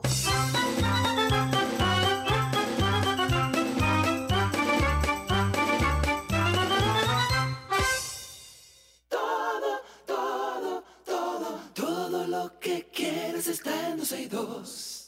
Seguimos en Tránsito y Circo. Les recuerdo el teléfono en cabina es 809-562-1091. Agéndelo ahí, 809-562-1091. Y a través de Twitter Spaces, recuerden que por ahí pueden solicitar ser hablantes, levantar su manito y hablar con nosotros en vivo. En el día de hoy, el Departamento de Falsificaciones de la Policía Nacional desmanteló en la parte norte de Santiago un centro donde se, se falsificaban cédulas, licencias de conducir, matrículas de vehículos, lo que usted quisiera. Ellos tenían ahí una oficina de falsificación. Esto se hizo en un operativo, fue llevado a cabo en la empresa R&M Multiservicios. Está ubicado en el sector Los Salados Viejos y los agentes incautaron numerosos equipos que se utilizaban para llevar a cabo, bueno, todos estos actos delictivos. Igualmente fueron arrestadas siete personas para ser investigadas y estas personas, por supuesto, van a ser sometidas a la justicia. Las autoridades están en proceso de investigación para conocer si tienen más conexiones en otros lugares de las zonas eh, de la zona, perdón, y por supuesto relacionados a esta acción. 809-562-1091 es el teléfono en cabina. Cuéntenos cómo está la calle, cómo está el tránsito y el circo. Nuestra querida Faride Raful se pronunció en el día de hoy también sobre las acusaciones que está haciendo el PLD de que el gobierno está utilizando fondos públicos para financiar el uso de cuentas falsas en redes sociales o los llamados bots, que aquí hemos hablado sobre este tema diciendo que no está de acuerdo con esta práctica. Y evidentemente no creo que esté ella ni ninguno de nosotros como ciudadanos de acuerdo en que se gaste dinero en generar una tendencia. Si usted como líder no puede lograrlo, pues evidentemente usted usa fondos de los que trabajamos en este país y pagamos impuestos para generar la tendencia que usted quiere, a la mala, a través de bots. Y ella dijo y aseguró que jamás ha incurrido en esa práctica. Citando sus palabras, dice, yo estoy en total desacuerdo con la utilización de bots, con la utilización de tendencias falsas para tratar de colocar en el imaginario colectivo de las redes sociales, yo le diría que mentir, que lo utilizan muchísimas personas en medios de comunicación y, y- en otros negocios. Ella dice que ella nunca ha utilizado eso. Además, esta legisladora dijo que en caso de que la administración que preside Luis Abinader lo esté haciendo, pues lo recriminará, alegando que utilizar cuentas falsas está mal. También dijo y puso en duda de que el gobierno realmente esté usando esta estrategia. Ella dijo, estoy en contra absoluta de eso. Ahora, si el gobierno dominicano lo está haciendo, lo recrimino porque está mal. Las cosas orgánicas cuando se trabaja hablan por sí solas. Ahora bien, no creo que sea la práctica que se está ejecutando desde el gobierno. Ojalá y realmente haya un proceso de investigación y sepamos nosotros la realidad de esto. Mientras tanto, el gobierno dice que va a investigar. En la línea tenemos a, ay señores, oigan quién. Y con ustedes, ay, ay, Yané. Buenas tardes, ¿cómo está usted? Incluso estaba lleno de mao mao. Ay, Yané. Con mucho oficio en mi casa, pero bastante oficio. Porque no es Marilyn, es Marilón. Ay, Yané, cuéntame, querida, mi ¿cómo amor, ¿y estás? tú? ¿Cómo estás? Yo estoy muy bien aquí. ¿Y dónde está el compañero tuyo, el amado? Él está intermitente hoy porque está filmando algo en Hollywood. Te voy a hablar algo, Karina, de, sobre la basura y todo lo que pasó en Punta Cana. A Pero ver. yo quisiera saber, eh, esta niña, ¿dónde está el respeto? Yo soy, yo sé que tú tienes un niño, pero el respeto lo pone tú mismo. O sea, donde no hay respeto no hay vida. Eso que hicieron allá en Punta Cana, está bien que la gente tenga cuarto, pero tiene que haber un respeto. Otras cosas, hay mucha basura, ¿verdad? Pero si usted no pone de su parte, no vale la pena que tú llames síndico si, tú- si uno mismo es un cochino. O sea, dominicano, cada quien vamos a recoger basura. Por favor, a recoger basura. Las calles están tapadas. Las cañadas, ¿qué es lo que lleva? De todo un poco. ¿Pero quién la tiró? Usted por sucio.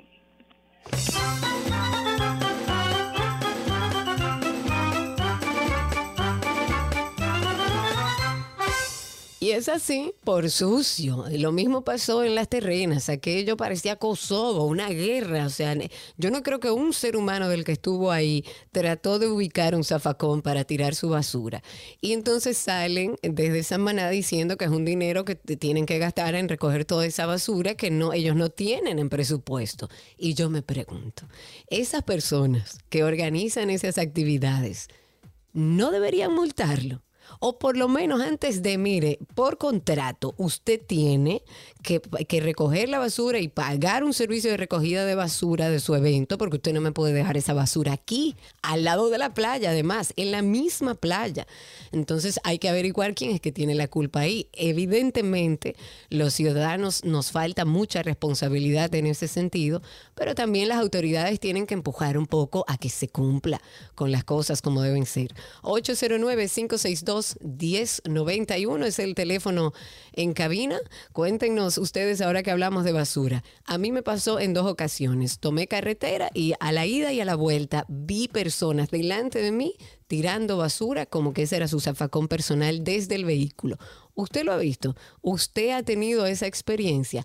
¿Qué es lo que vamos a hacer? Lamentablemente fue en una carretera. Si hubiera sido en un lugar y en un espacio donde yo puedo ponérmele al lado ese vehículo y decirle de manera diplomática, decente, sin agresiones, que eso no está bien, porque yo quisiera entender que es que ellos no saben, que es un tema de ignorancia, que no es que ellos lo hacen adrede, sino que ignoran el impacto que tiene eso que hacen.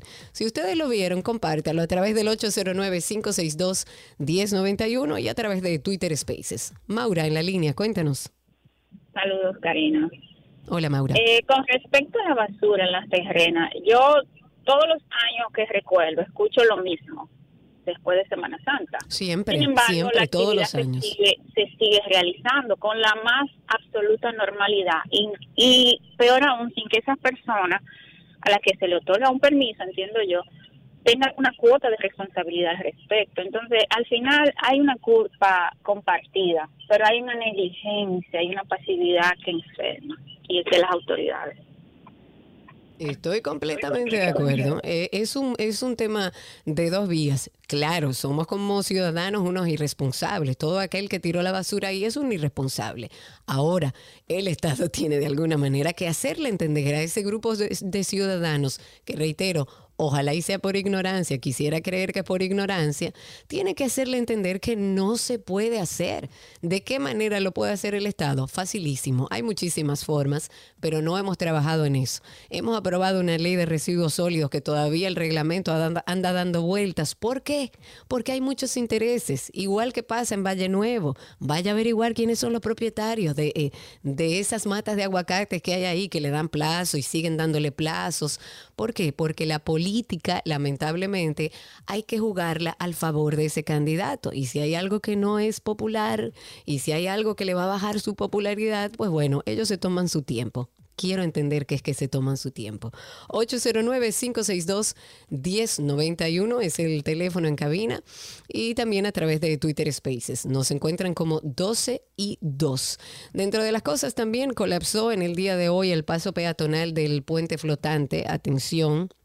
Ese es el puente que comunica el Distrito Nacional con Santo Domingo Este. Hasta el momento no tenemos mucha información, se, se desconoce las razones que provocaron la caída de este tramo. Ahí en el lugar fueron varios, varios miembros del, del Ministerio de Obras Públicas, están evaluando la situación y vamos a ir actualizando. Pero mientras tanto, tomen en cuenta, ha colapsado el puente peatonal del puente flotante, eh, perdón, el paso peatonal del puente flotante. 809-562-1091. Tenemos en la línea a Willy Pérez. Adelante, Willy. Ese es nuestro reportero, Willy. Hola. Hola, Willy, ¿cómo estás? Está riendo, es una coincidencia grandísima con quien me tomó el teléfono. Qué bien, amigo mío. Ah, mira, Eh, cosas de la vida. Karina, la verdad que ya no es un personaje. Mira, eh, eh, quiero significar algo que se hizo desde INAPA, o sea, la presidencia de la República a través de INAPA, en el barrio Moscú de San Cristóbal. El barrio Moscú es un barrio muy particular que recogió a algunas personas de diferentes de diferentes municipios de la provincia de San Cristóbal, se fueron alojando ahí y se creó ese barrio sin ningún concepto de hacia dónde debía crecer, sin sistema pluvial ni nada de eso. Entonces, cuando llovía, digo cuando llovía porque ya se reparó, eso se inundaba de forma tal que los aguares de la gente se perdían en más de un 80%. O sea que ellos, antes de, de caer el agua, de que anunciaban mucha agua, eh, empezaban a recoger para no perder su pertenencia. Sin embargo, el presidente de la República, a través, reitero, de INAPA y eh, el licenciado Wellington Arnaud, hicieron una intervención en el sistema pluvial y esto acompañado de la gobernadora civil de San Cristóbal, doña Pura Casilla, eh, el administrador de GI, eh, el, eh, ingeniero Salazar y otras autoridades, incluyendo el alcalde, pues intervinieron ese barrio populoso de San Cristóbal Moscú y hoy, pese a todo el agua que ha caído, no se ha acumulado una sola gota en ninguno en ninguna de las calles, aceras ni contenes. Y algo importante que hay que resaltar es que ellos se han constituido en veedores de que eso continúe de la manera correcta, haciendo que no tirando basura, no tapando ni ladero, o sea, que hay una educación, además de la obra que se hizo del gobierno, la inversión, hay una educación que ellos han asumido hacer y eso realmente es lo más relevante e importante para que esto sea eh, perduradero en el tiempo y sobre todo la obra sea sostenible. Willy, ahora tienes que terminar diciendo, reportó desde San Cristóbal, dale. Ustedes me tienen afuera, pero para 12 y 2, reportó Willy Pérez.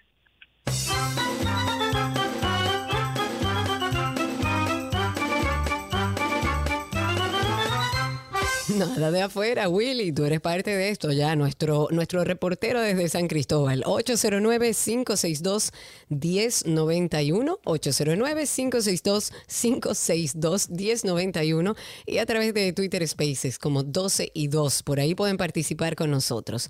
Hablando de recursos naturales, de responsabilidad, de basura, de que el ciudadano no acaba de entenderlo, el ministro de Medio Ambiente y Recursos, eh, Recursos Naturales, Orlando Jorge Mera, ha rechazado la medida de coerción que fue impuesta contra Johnny Joan Ciprián.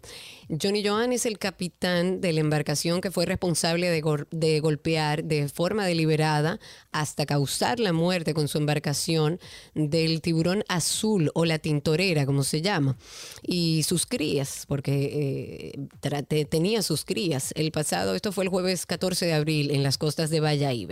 La jueza Francesca Silvestre de, del Juzgado de Instrucción de Servicios de Atención Permanente en la Romana lo que decidió fue imponerle una garantía económica de 10 mil pesos, una presentación periódica ante la Procuraduría Especializada para la Defensa del Medio Ambiente y el ministro había solicitado que se imponga eh, tres meses como medida de coerción y en caso de no acogerse, imponer una fianza en efectivo por un valor de un millón de pesos por la gravedad del delito ambiental.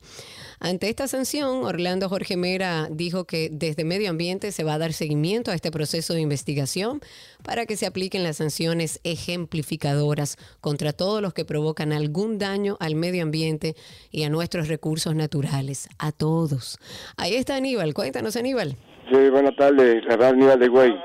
Sí, estoy llamando con la, con, sí, con la preocupación del joven que en estos días perdió la vida, 17 años aquí, que no se sabe si hubo negligencia médica, hubo aquello, pero el problema es que, por ejemplo, los seguros médicos en este país, creo que es el único, no toman accidentes de tránsito. Entonces yo quiero saber quién regula ese tipo de cosas, porque no es verdad que en un país donde hay tantos vehículos y tránsito terrestre, una persona que tenga un accidente, un seguro no puede cobrar, un seguro no puede cobrar, cubrir un, un accidente de tránsito. Entonces yo te voy a una cosa a ti, yo soy ciudadano de Estados Unidos y en cuanto en Estados Unidos no existen clínicas, sino es- clínicas de especialidades y todo es hospital. Cuando una persona va a un hospital de eso, si la persona no tiene con qué pagar, no se preguntan de documentos, no se pregunta de ilegalidad, te dan tu nombre. Primero te dan asistencia médica, ¿verdad? Y si tú no tienes con qué pagar esos servicios, entonces lo mandan a servicio social. Es un departamento que tiene la seguridad social de Estados Unidos para que esa, ese servicio sea cubierto por la seguridad social de Estados Unidos. ¿Tú me entiendes? Sí, claro, le entiendo. eh, eh, Es una injusticia completamente aquí y en, y en- en otro orden, no me digas tú a mí que un fondo de pensión puede estar administrado por bancos ni instituciones privadas y si un banco de eso quiebra mañana, ¿dónde está el fondo de esos empleados que trabajaron? Porque yo te lo digo, soy em- eh, soy pensionado de Estados Unidos y allá es un plan tripartito de empleado, trabajador y el seguro social que vas acumulando tus recursos y tus recursos a través del tiempo para después cuando tú llegues a la edad que yo tengo devolvértelo para atrás en bienes y servicios y monetariamente. Muchas gracias, pase buen día y me gusta mucho el a programa. usted. Muchísimas gracias. Muchísimas gracias, Aníbal, por llamarnos. 809-562-1091. Ahí está Manuel en la línea. El nuevo reportero, dice él. Adelante, de San Emanuel, cuéntanos. Desde San Sí, Francisco amor, tenemos un nuevo. Soy oyente del programa. Saludo a todos los oyentes. Muchas gracias. Eh, men- mencionaste hace un ratito eh, que el medio ambiente, Jorge Mera, ¿verdad? Sí, Eh, señor. El encargado de medio ambiente. Sí, aquí en Orlando, San Jorge Francisco, Mera. cariño. Ajá. Aquí en San Francisco en hay una loma llamada la Loma Quita Escuela. Eh, la Ajá, ruta la hacia donde va esa loma, eh, se ven bajando cientos, para no decir miles de camiones llenos de materiales. Eh, llámese arena, caliche y asuntos por el estilo, ¿verdad? Hay que ponerle ojo a eso. Están ¿Y comiéndose usted lo ha nuestra- denunciado? Ahora estoy haciéndolo, more, porque ahora fue que pude escuchar bien el número de teléfono. Perfectísimo, pues anote nuestro teléfono ahí. Si usted puede sacarnos una fotito, enviarla por redes o No, yo le voy a la a través de dónde que sacan eso.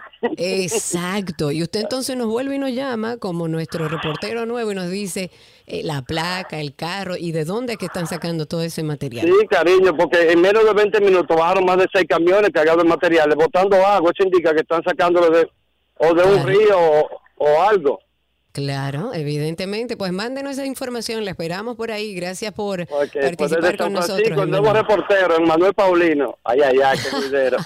Ay, ay, ay, el juidero. Qué juidero. Gracias, Un Karina. beso, gra- gracias. Eh, a propósito del medio ambiente, eh, la verdad es que yo siento que hay muchos otros esfuerzos que podemos ir haciendo, hay cosas que podemos generar, a veces la justicia es la justicia y el ministro de Medio Ambiente no puede decirle a la justicia qué hacer, pero hay cosas que se pueden hacer dentro del mismo ministerio y de forma administrativa que el mismo Orlando Jorge Mera como abogado debe saberlo. Usted puede complementar con otras sanciones, usted puede, eh, qué sé yo, prohibirle, suspenderle su permiso de operar botes por lo menos por un año, por ejemplo. Eso puede ser algo que se hace desde el ministerio. Si usted no está contento con las decisiones que se toman a través de la justicia y entiende que no es una sanción adecuada para lo que hizo, bueno, administrativamente ve a ver lo que usted puede hacer y empecemos realmente a dar ejemplos para que la sociedad, a la buena o a la mala, aprenda lo que realmente son nuestros recursos y de qué manera debe respetarlos. Hasta aquí Tránsito y Circo, gracias a todos los que llamaron. Ya regresamos con el resto del contenido y se reintegra nuestro amigo ya Sergio Carlos.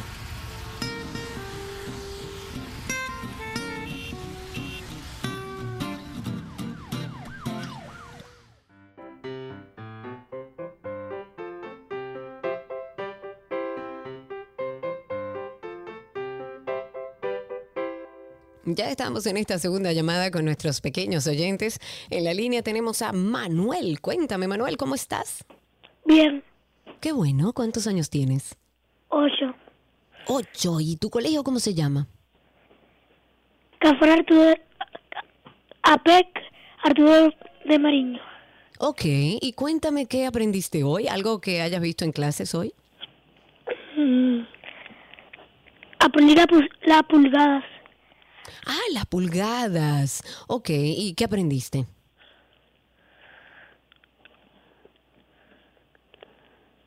Manuel. Hey. Manuel. ¿Qué? Ok, ¿qué aprendiste? Dime otra cosa. O si no, un chiste o una adivinanza que tengas por ahí. Mm, ¿Qué le dice un pez a otro pez? ¿Qué le dice un pez a otro pez? Mm, no sé. La- ¿Qué le dice? nada. Nada. Nadaremos. Na- Gracias, Manuel, por llamar. Aquí tenemos regalitos para ti en ¿Qué aprendiste hoy?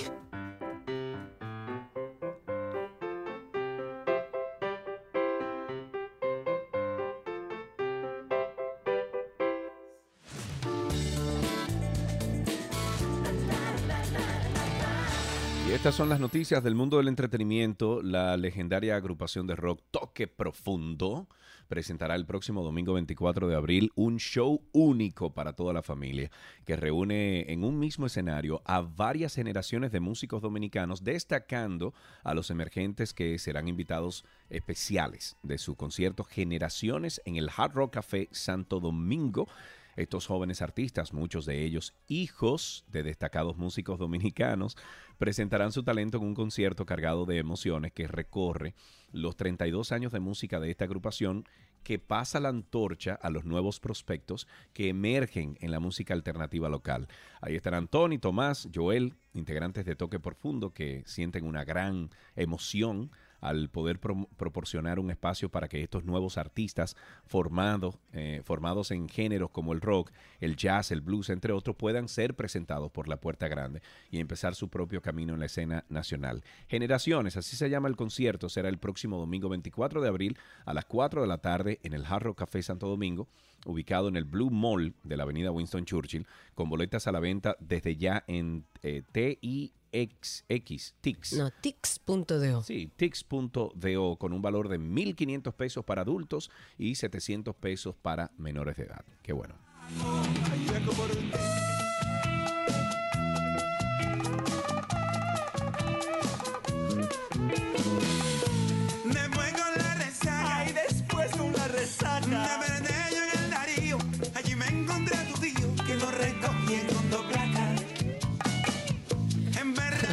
Encanta, me encanta esa canción, me encanta Toque y la verdad que el trabajo que han hecho por más de 30 años con el rock y la música local es maravilloso. Jennifer Aniston lleva ya tres décadas batallando contra un trastorno de salud que, bueno, arrastra desde que tenía 30 años o antes. La actriz se ha sincerado y ha hablado abiertamente de sus problemas de sueño y dice, creo que comenzó a los 30 o quizás un poco antes, pero no empiezas a notar los efectos de la falta de sueño cuando somos jóvenes porque nos sentimos invencibles. Eso dice la eterna Rachel de Friends. Y, dice, comenzó como algo que simplemente estaba dispuesta a aceptar y luego de repente te das cuenta de los efectos de tu falta de sueño y cómo afecta tu día, tu trabajo, el funcionamiento de tu mente, tu físico. Y es que, señores, a eso le agrego yo.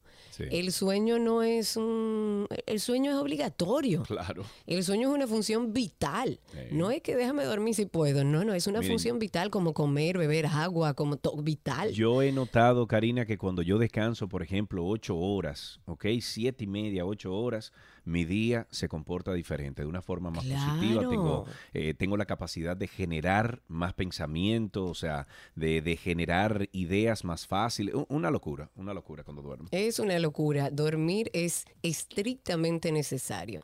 Pero Aniston, que ha admitido que buscó ayuda médica cuando ir a dormir se convirtió en casi como caminar sobre una tabla todas las noches. Bienvenidas al, al club.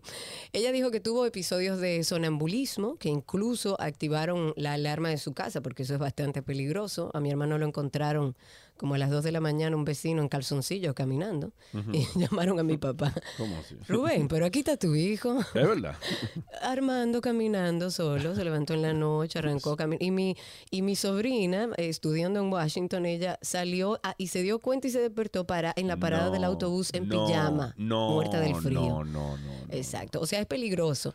Y ella dice, bueno, que buscó ayuda médica y, y dijo, dice, ahora, según cuenta esta actriz, ella se fija una hora concreta para irse a dormir cada noche y deja su teléfono fuera de la habitación. Eso sí. No ha dejado de dormir en la cama junto a sus tres perros, pero dice que ha sido un gran problema para ella.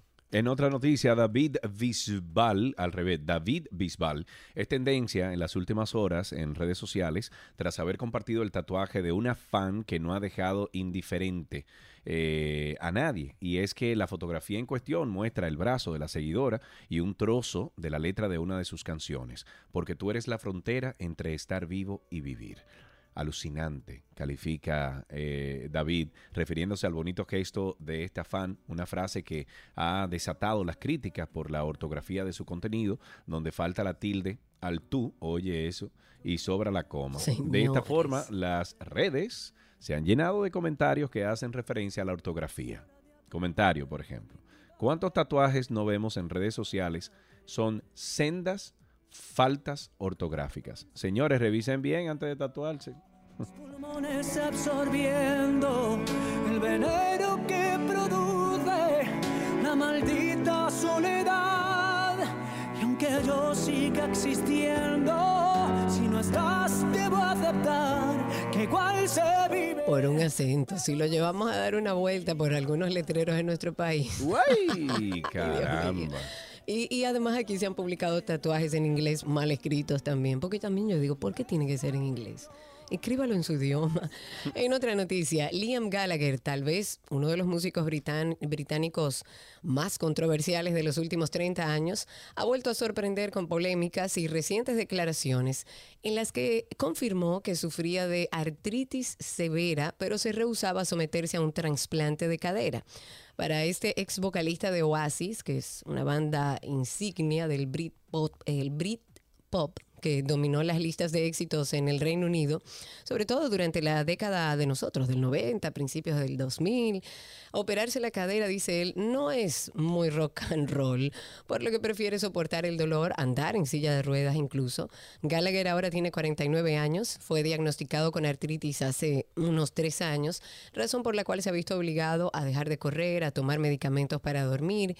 Y en una reciente entrevista él dijo que convivía con fuertes dolores diarios, pero a pesar de lo avanzado de su condición, la cual según los médicos requiere de una intervención para reemplazar su cadera, este rockero dice que no, que él no se va a operar y que él prefiere la silla de ruedas que operarse. Muy bien, qué bueno. Ok, cada loco con su tema, como decía mi papá. En otra noticia, fans de la franquicia Marvel tienen finalmente la primera imagen oficial de Natalie Portman, regresando al papel de Jane Foster, la brillante astrofísica de las dos primeras películas de Thor, esta vez empuñado eh, el martillo eh, Monir, ¿no? Y convirtiéndose en la nueva portadora de los poderes del dios del trueno. La memorable imagen apareció al final del primer teaser trailer de la cuarta entrega de esta saga llamada Thor, Love and Thunder, que toma lugar luego de los eventos de Avengers Endgame. El regreso de la actriz ganadora del Oscar al universo cinematográfico de Marvel había sido anunciado ya en el 2019 durante la Comic Con de San Diego en California, cuando el director Taika Waititi reveló los primeros detalles de esta nueva secuela.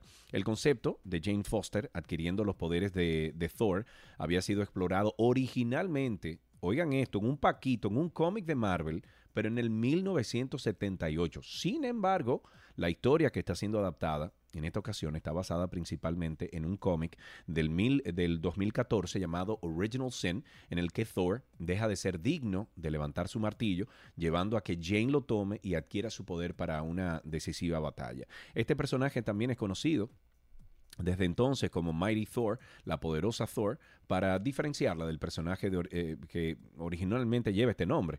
Aún se conoce eh, o se desconoce más bien cuántos detalles de esta historia usen en la versión de la gran pantalla, aunque la imagen en live action muestra un traje, un- una máscara casi idénticos a los del cómic oficial. Entonces, con esto, Natalie Portman se convierte en la primera mujer en empuñar este martillo en las películas de Marvel, potencialmente reemplazando ya a Chris Hemsworth, quien aún no ha confirmado si este será su último film como este querido personaje. Yo, él, me quedo ahí agarrado, compadre. Sí, hombre, ya, y vive de eso. Porque- muchacho. Pero me gusta la idea de que, de que venga una mujer.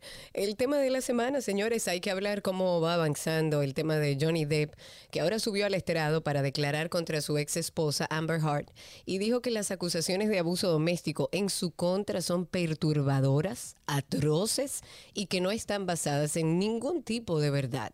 Dice él. Nada de eso ocurrió, dijo Johnny Depp en la corte. Nunca llegué al punto de golpear a la señora Amber de ninguna manera, ni nunca he golpeado a ninguna mujer en mi vida. Aludiendo a la caída que ha tenido su carrera desde que Amber Heard ah, hizo las acusaciones de abuso en su contra, este actor de Piratas del Caribe dijo, han sido seis años de momentos difíciles. Es muy raro cuando un día eres cenicienta, por así decirlo, y después en 0.6 segundos eres Quasimodo. Johnny Depp dijo que está preocupado por sus hijos y la gente que ha creído en él. Estoy obsesionado con la verdad, dijo. Así que hoy es una realidad, es en realidad la primera oportunidad que he tenido de poder hablar sobre este caso. Antes de finalizar este segmento, siempre los invitamos a que pasen por Karina y Sergio After Dark. Ahí están todos los episodios que hemos hecho hasta ahora, eh, todos eh, orientados al, a, mejorar el bienestar espiritual, físico de todos nosotros. Eh, y actualmente tenemos una serie que se llama Nadie nos explicó, eh, donde valga la re- redundancia, donde explicamos eh, o entendemos que, que es importante que se sepa el por qué nadie nos explicó, por ejemplo, a decir que no. Eh, nadie nos explicó sobre la muerte, a lo mejor. eh, a- a- por lo general, de eso no se habla. Y esta Claro. semana estrenamos un episodio sobre lo que nadie nos explicó del fracaso. O sea, que búsquenos en cualquiera de las plataformas de podcast como Karina y Sergio o eh, After Dark o nos pueden buscar como Karina Larrauri o Sergio Carlo y en Google pueden poner Karina Larrauri Podcast o Sergio Carlo Podcast. Únase a la familia, denos cinco estrellas de rating, deje un comentario positivo y, y comparta por favor el contenido de Karina y Sergio After Dark. Hasta aquí entonces estas noticias del mundo del entretenimiento en 12 y 2.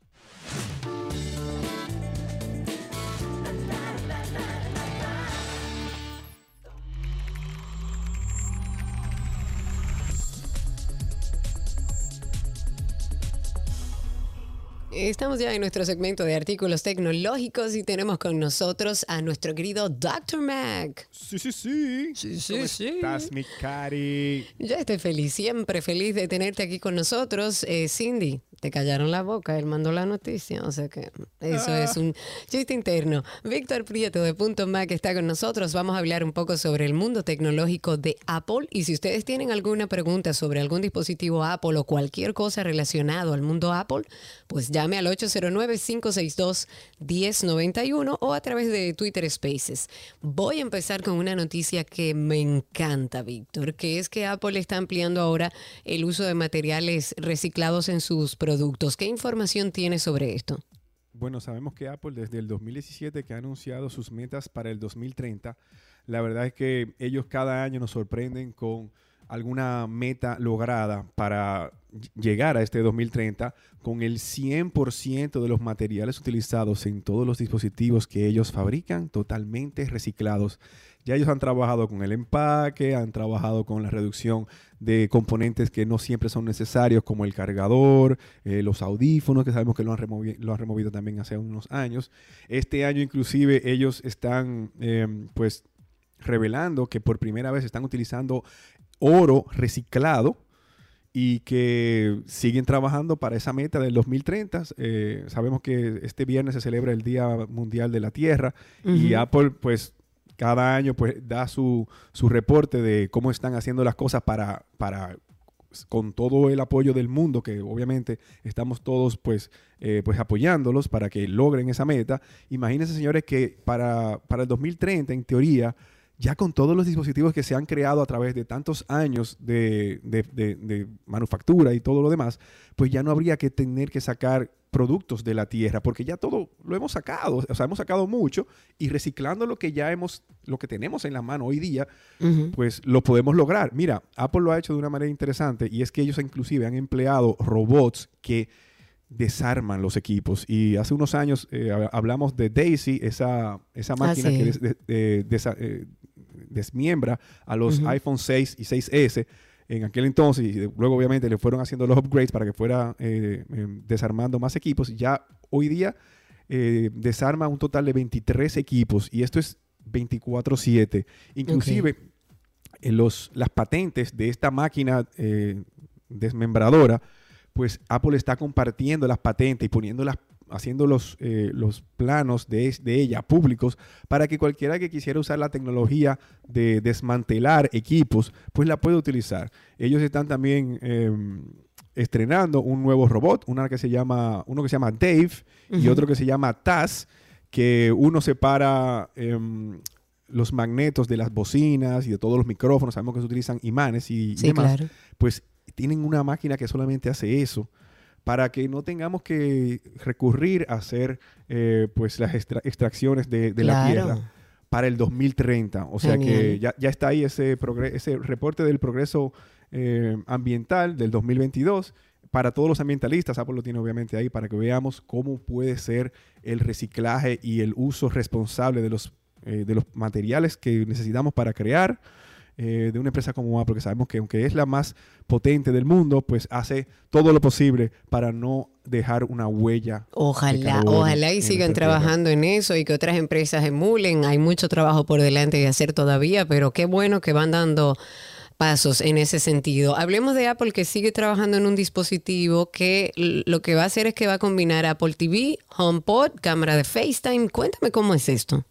Mira, Apple a través de los años, y hoy inclusive estuve hablando con, con uno de los muchachos de la tienda, ¿se recuerdan del, del iPod Hi-Fi? Eso era una bocina, se llamaba así iPod Hi-Fi, pero Apple hizo una Ujú. bocina hace como 15 años, que muy bien, una bocina excelente. La verdad es que unos años después ellos hicieron el HomePod, que también una bocina excelente, pero que esta vez lo que tenía era micrófonos muy potentes. Este- estos HomePods con, eh, con la llegada de Siri y esos asistentes eh, virtuales, inteligentes, obviamente, pues utilizan un gran micrófono para que aún tú tocando música, tú puedas hablar y decirle comandos y que ella entienda.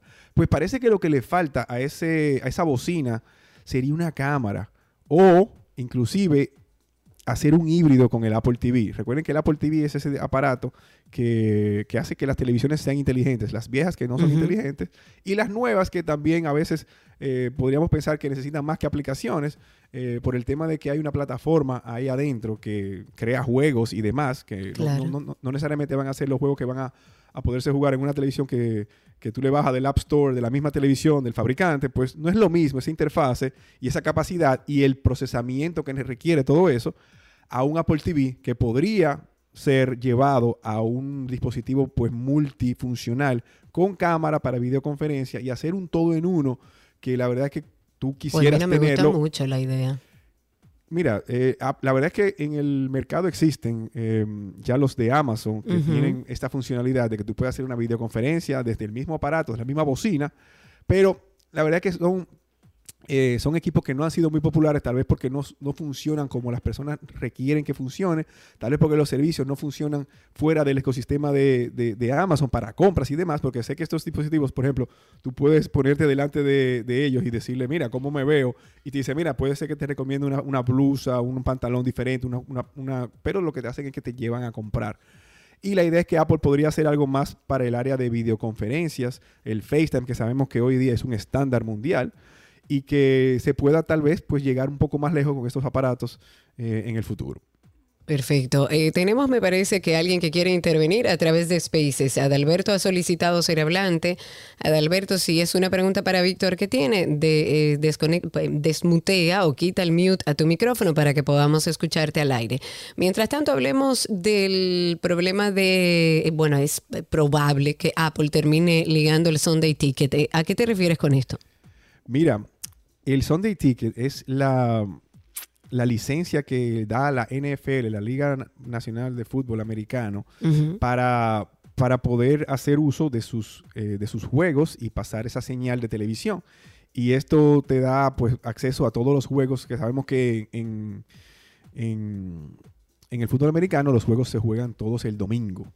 Entonces, el domingo, a diferencia de los demás deportes que se juegan casi todos los días, o sea, hay un calendario que va todos los años y que, bueno, es, es bastante eh, esparcido. Mientras que en el fútbol americano son, creo que son 15 semanas y son todos los domingos, o sea que los domingos, ese solo día, podría Apple estar interesado en llevar este servicio al TV Plus, al servicio que ellos tienen, que está creciendo todos los días, y que cada vez, por 5 dólares apenas, tú estás obteniendo pues más servicios. Ya ellos tienen el béisbol los viernes, solamente ese viernes, pero se está hablando de un, de un acuerdo con la Liga Nacional de Fútbol por 2.5 billones de dólares. O sea, Wow, en- serían los billions americanos.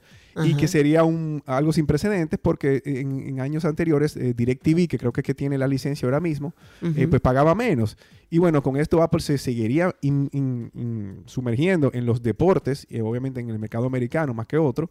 Sabemos que ellos obviamente tienen en la mira eh, otros deportes como el fútbol, que sabemos que es más mundial.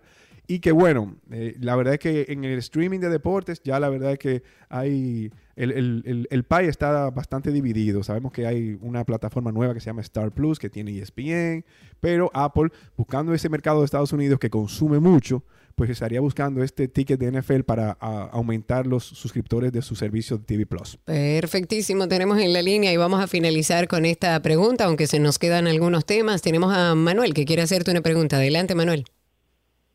Saludos, buenas tardes. Adelante, Adelante. Manuel.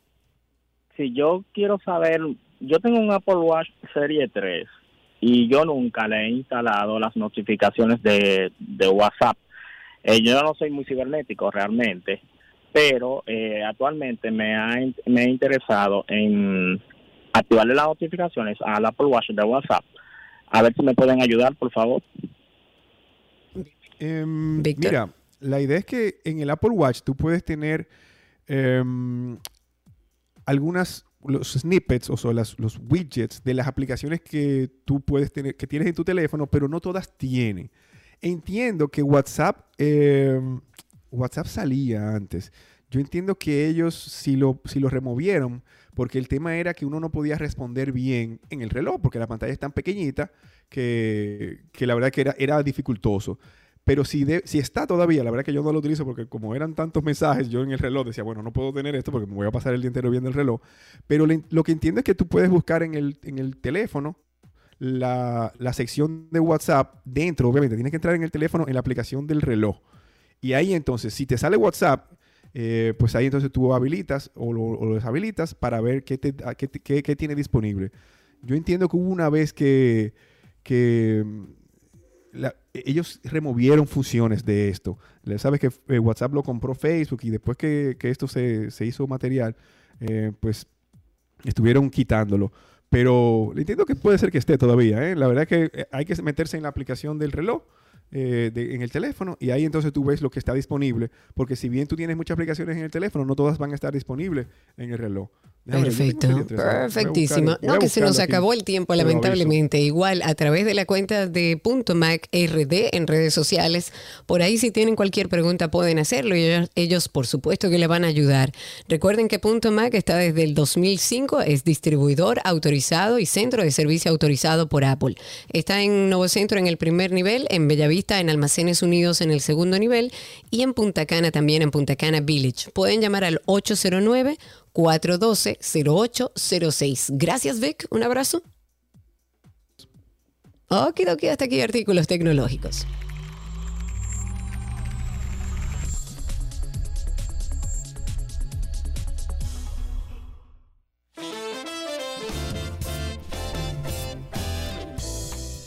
Despedimos 12 y 2. Gracias por estar con nosotros. Hoy Sergio Carlo estuvo de forma intermitente, así estará gran parte de la semana porque está, bueno, haciendo unos picoteos.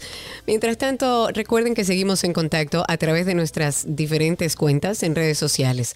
Eh, bueno, una sola cuenta, arroba 12 y 2 en todas las plataformas sociales. Y también recuerden que tenemos nuestro podcast de Karina y Sergio After Dark. Ustedes pueden entrar en cualquiera de las plataformas que utilicen para podcast y buscarnos con nuestros nombres. Karina Larrauri y Sergio Carlo, un podcast donde hablamos de salud mental, de bienestar. Y por supuesto, mañana estaremos aquí sentados otra vez a partir de las 12 del mediodía. Chao, chao, feliz resto de la tarde.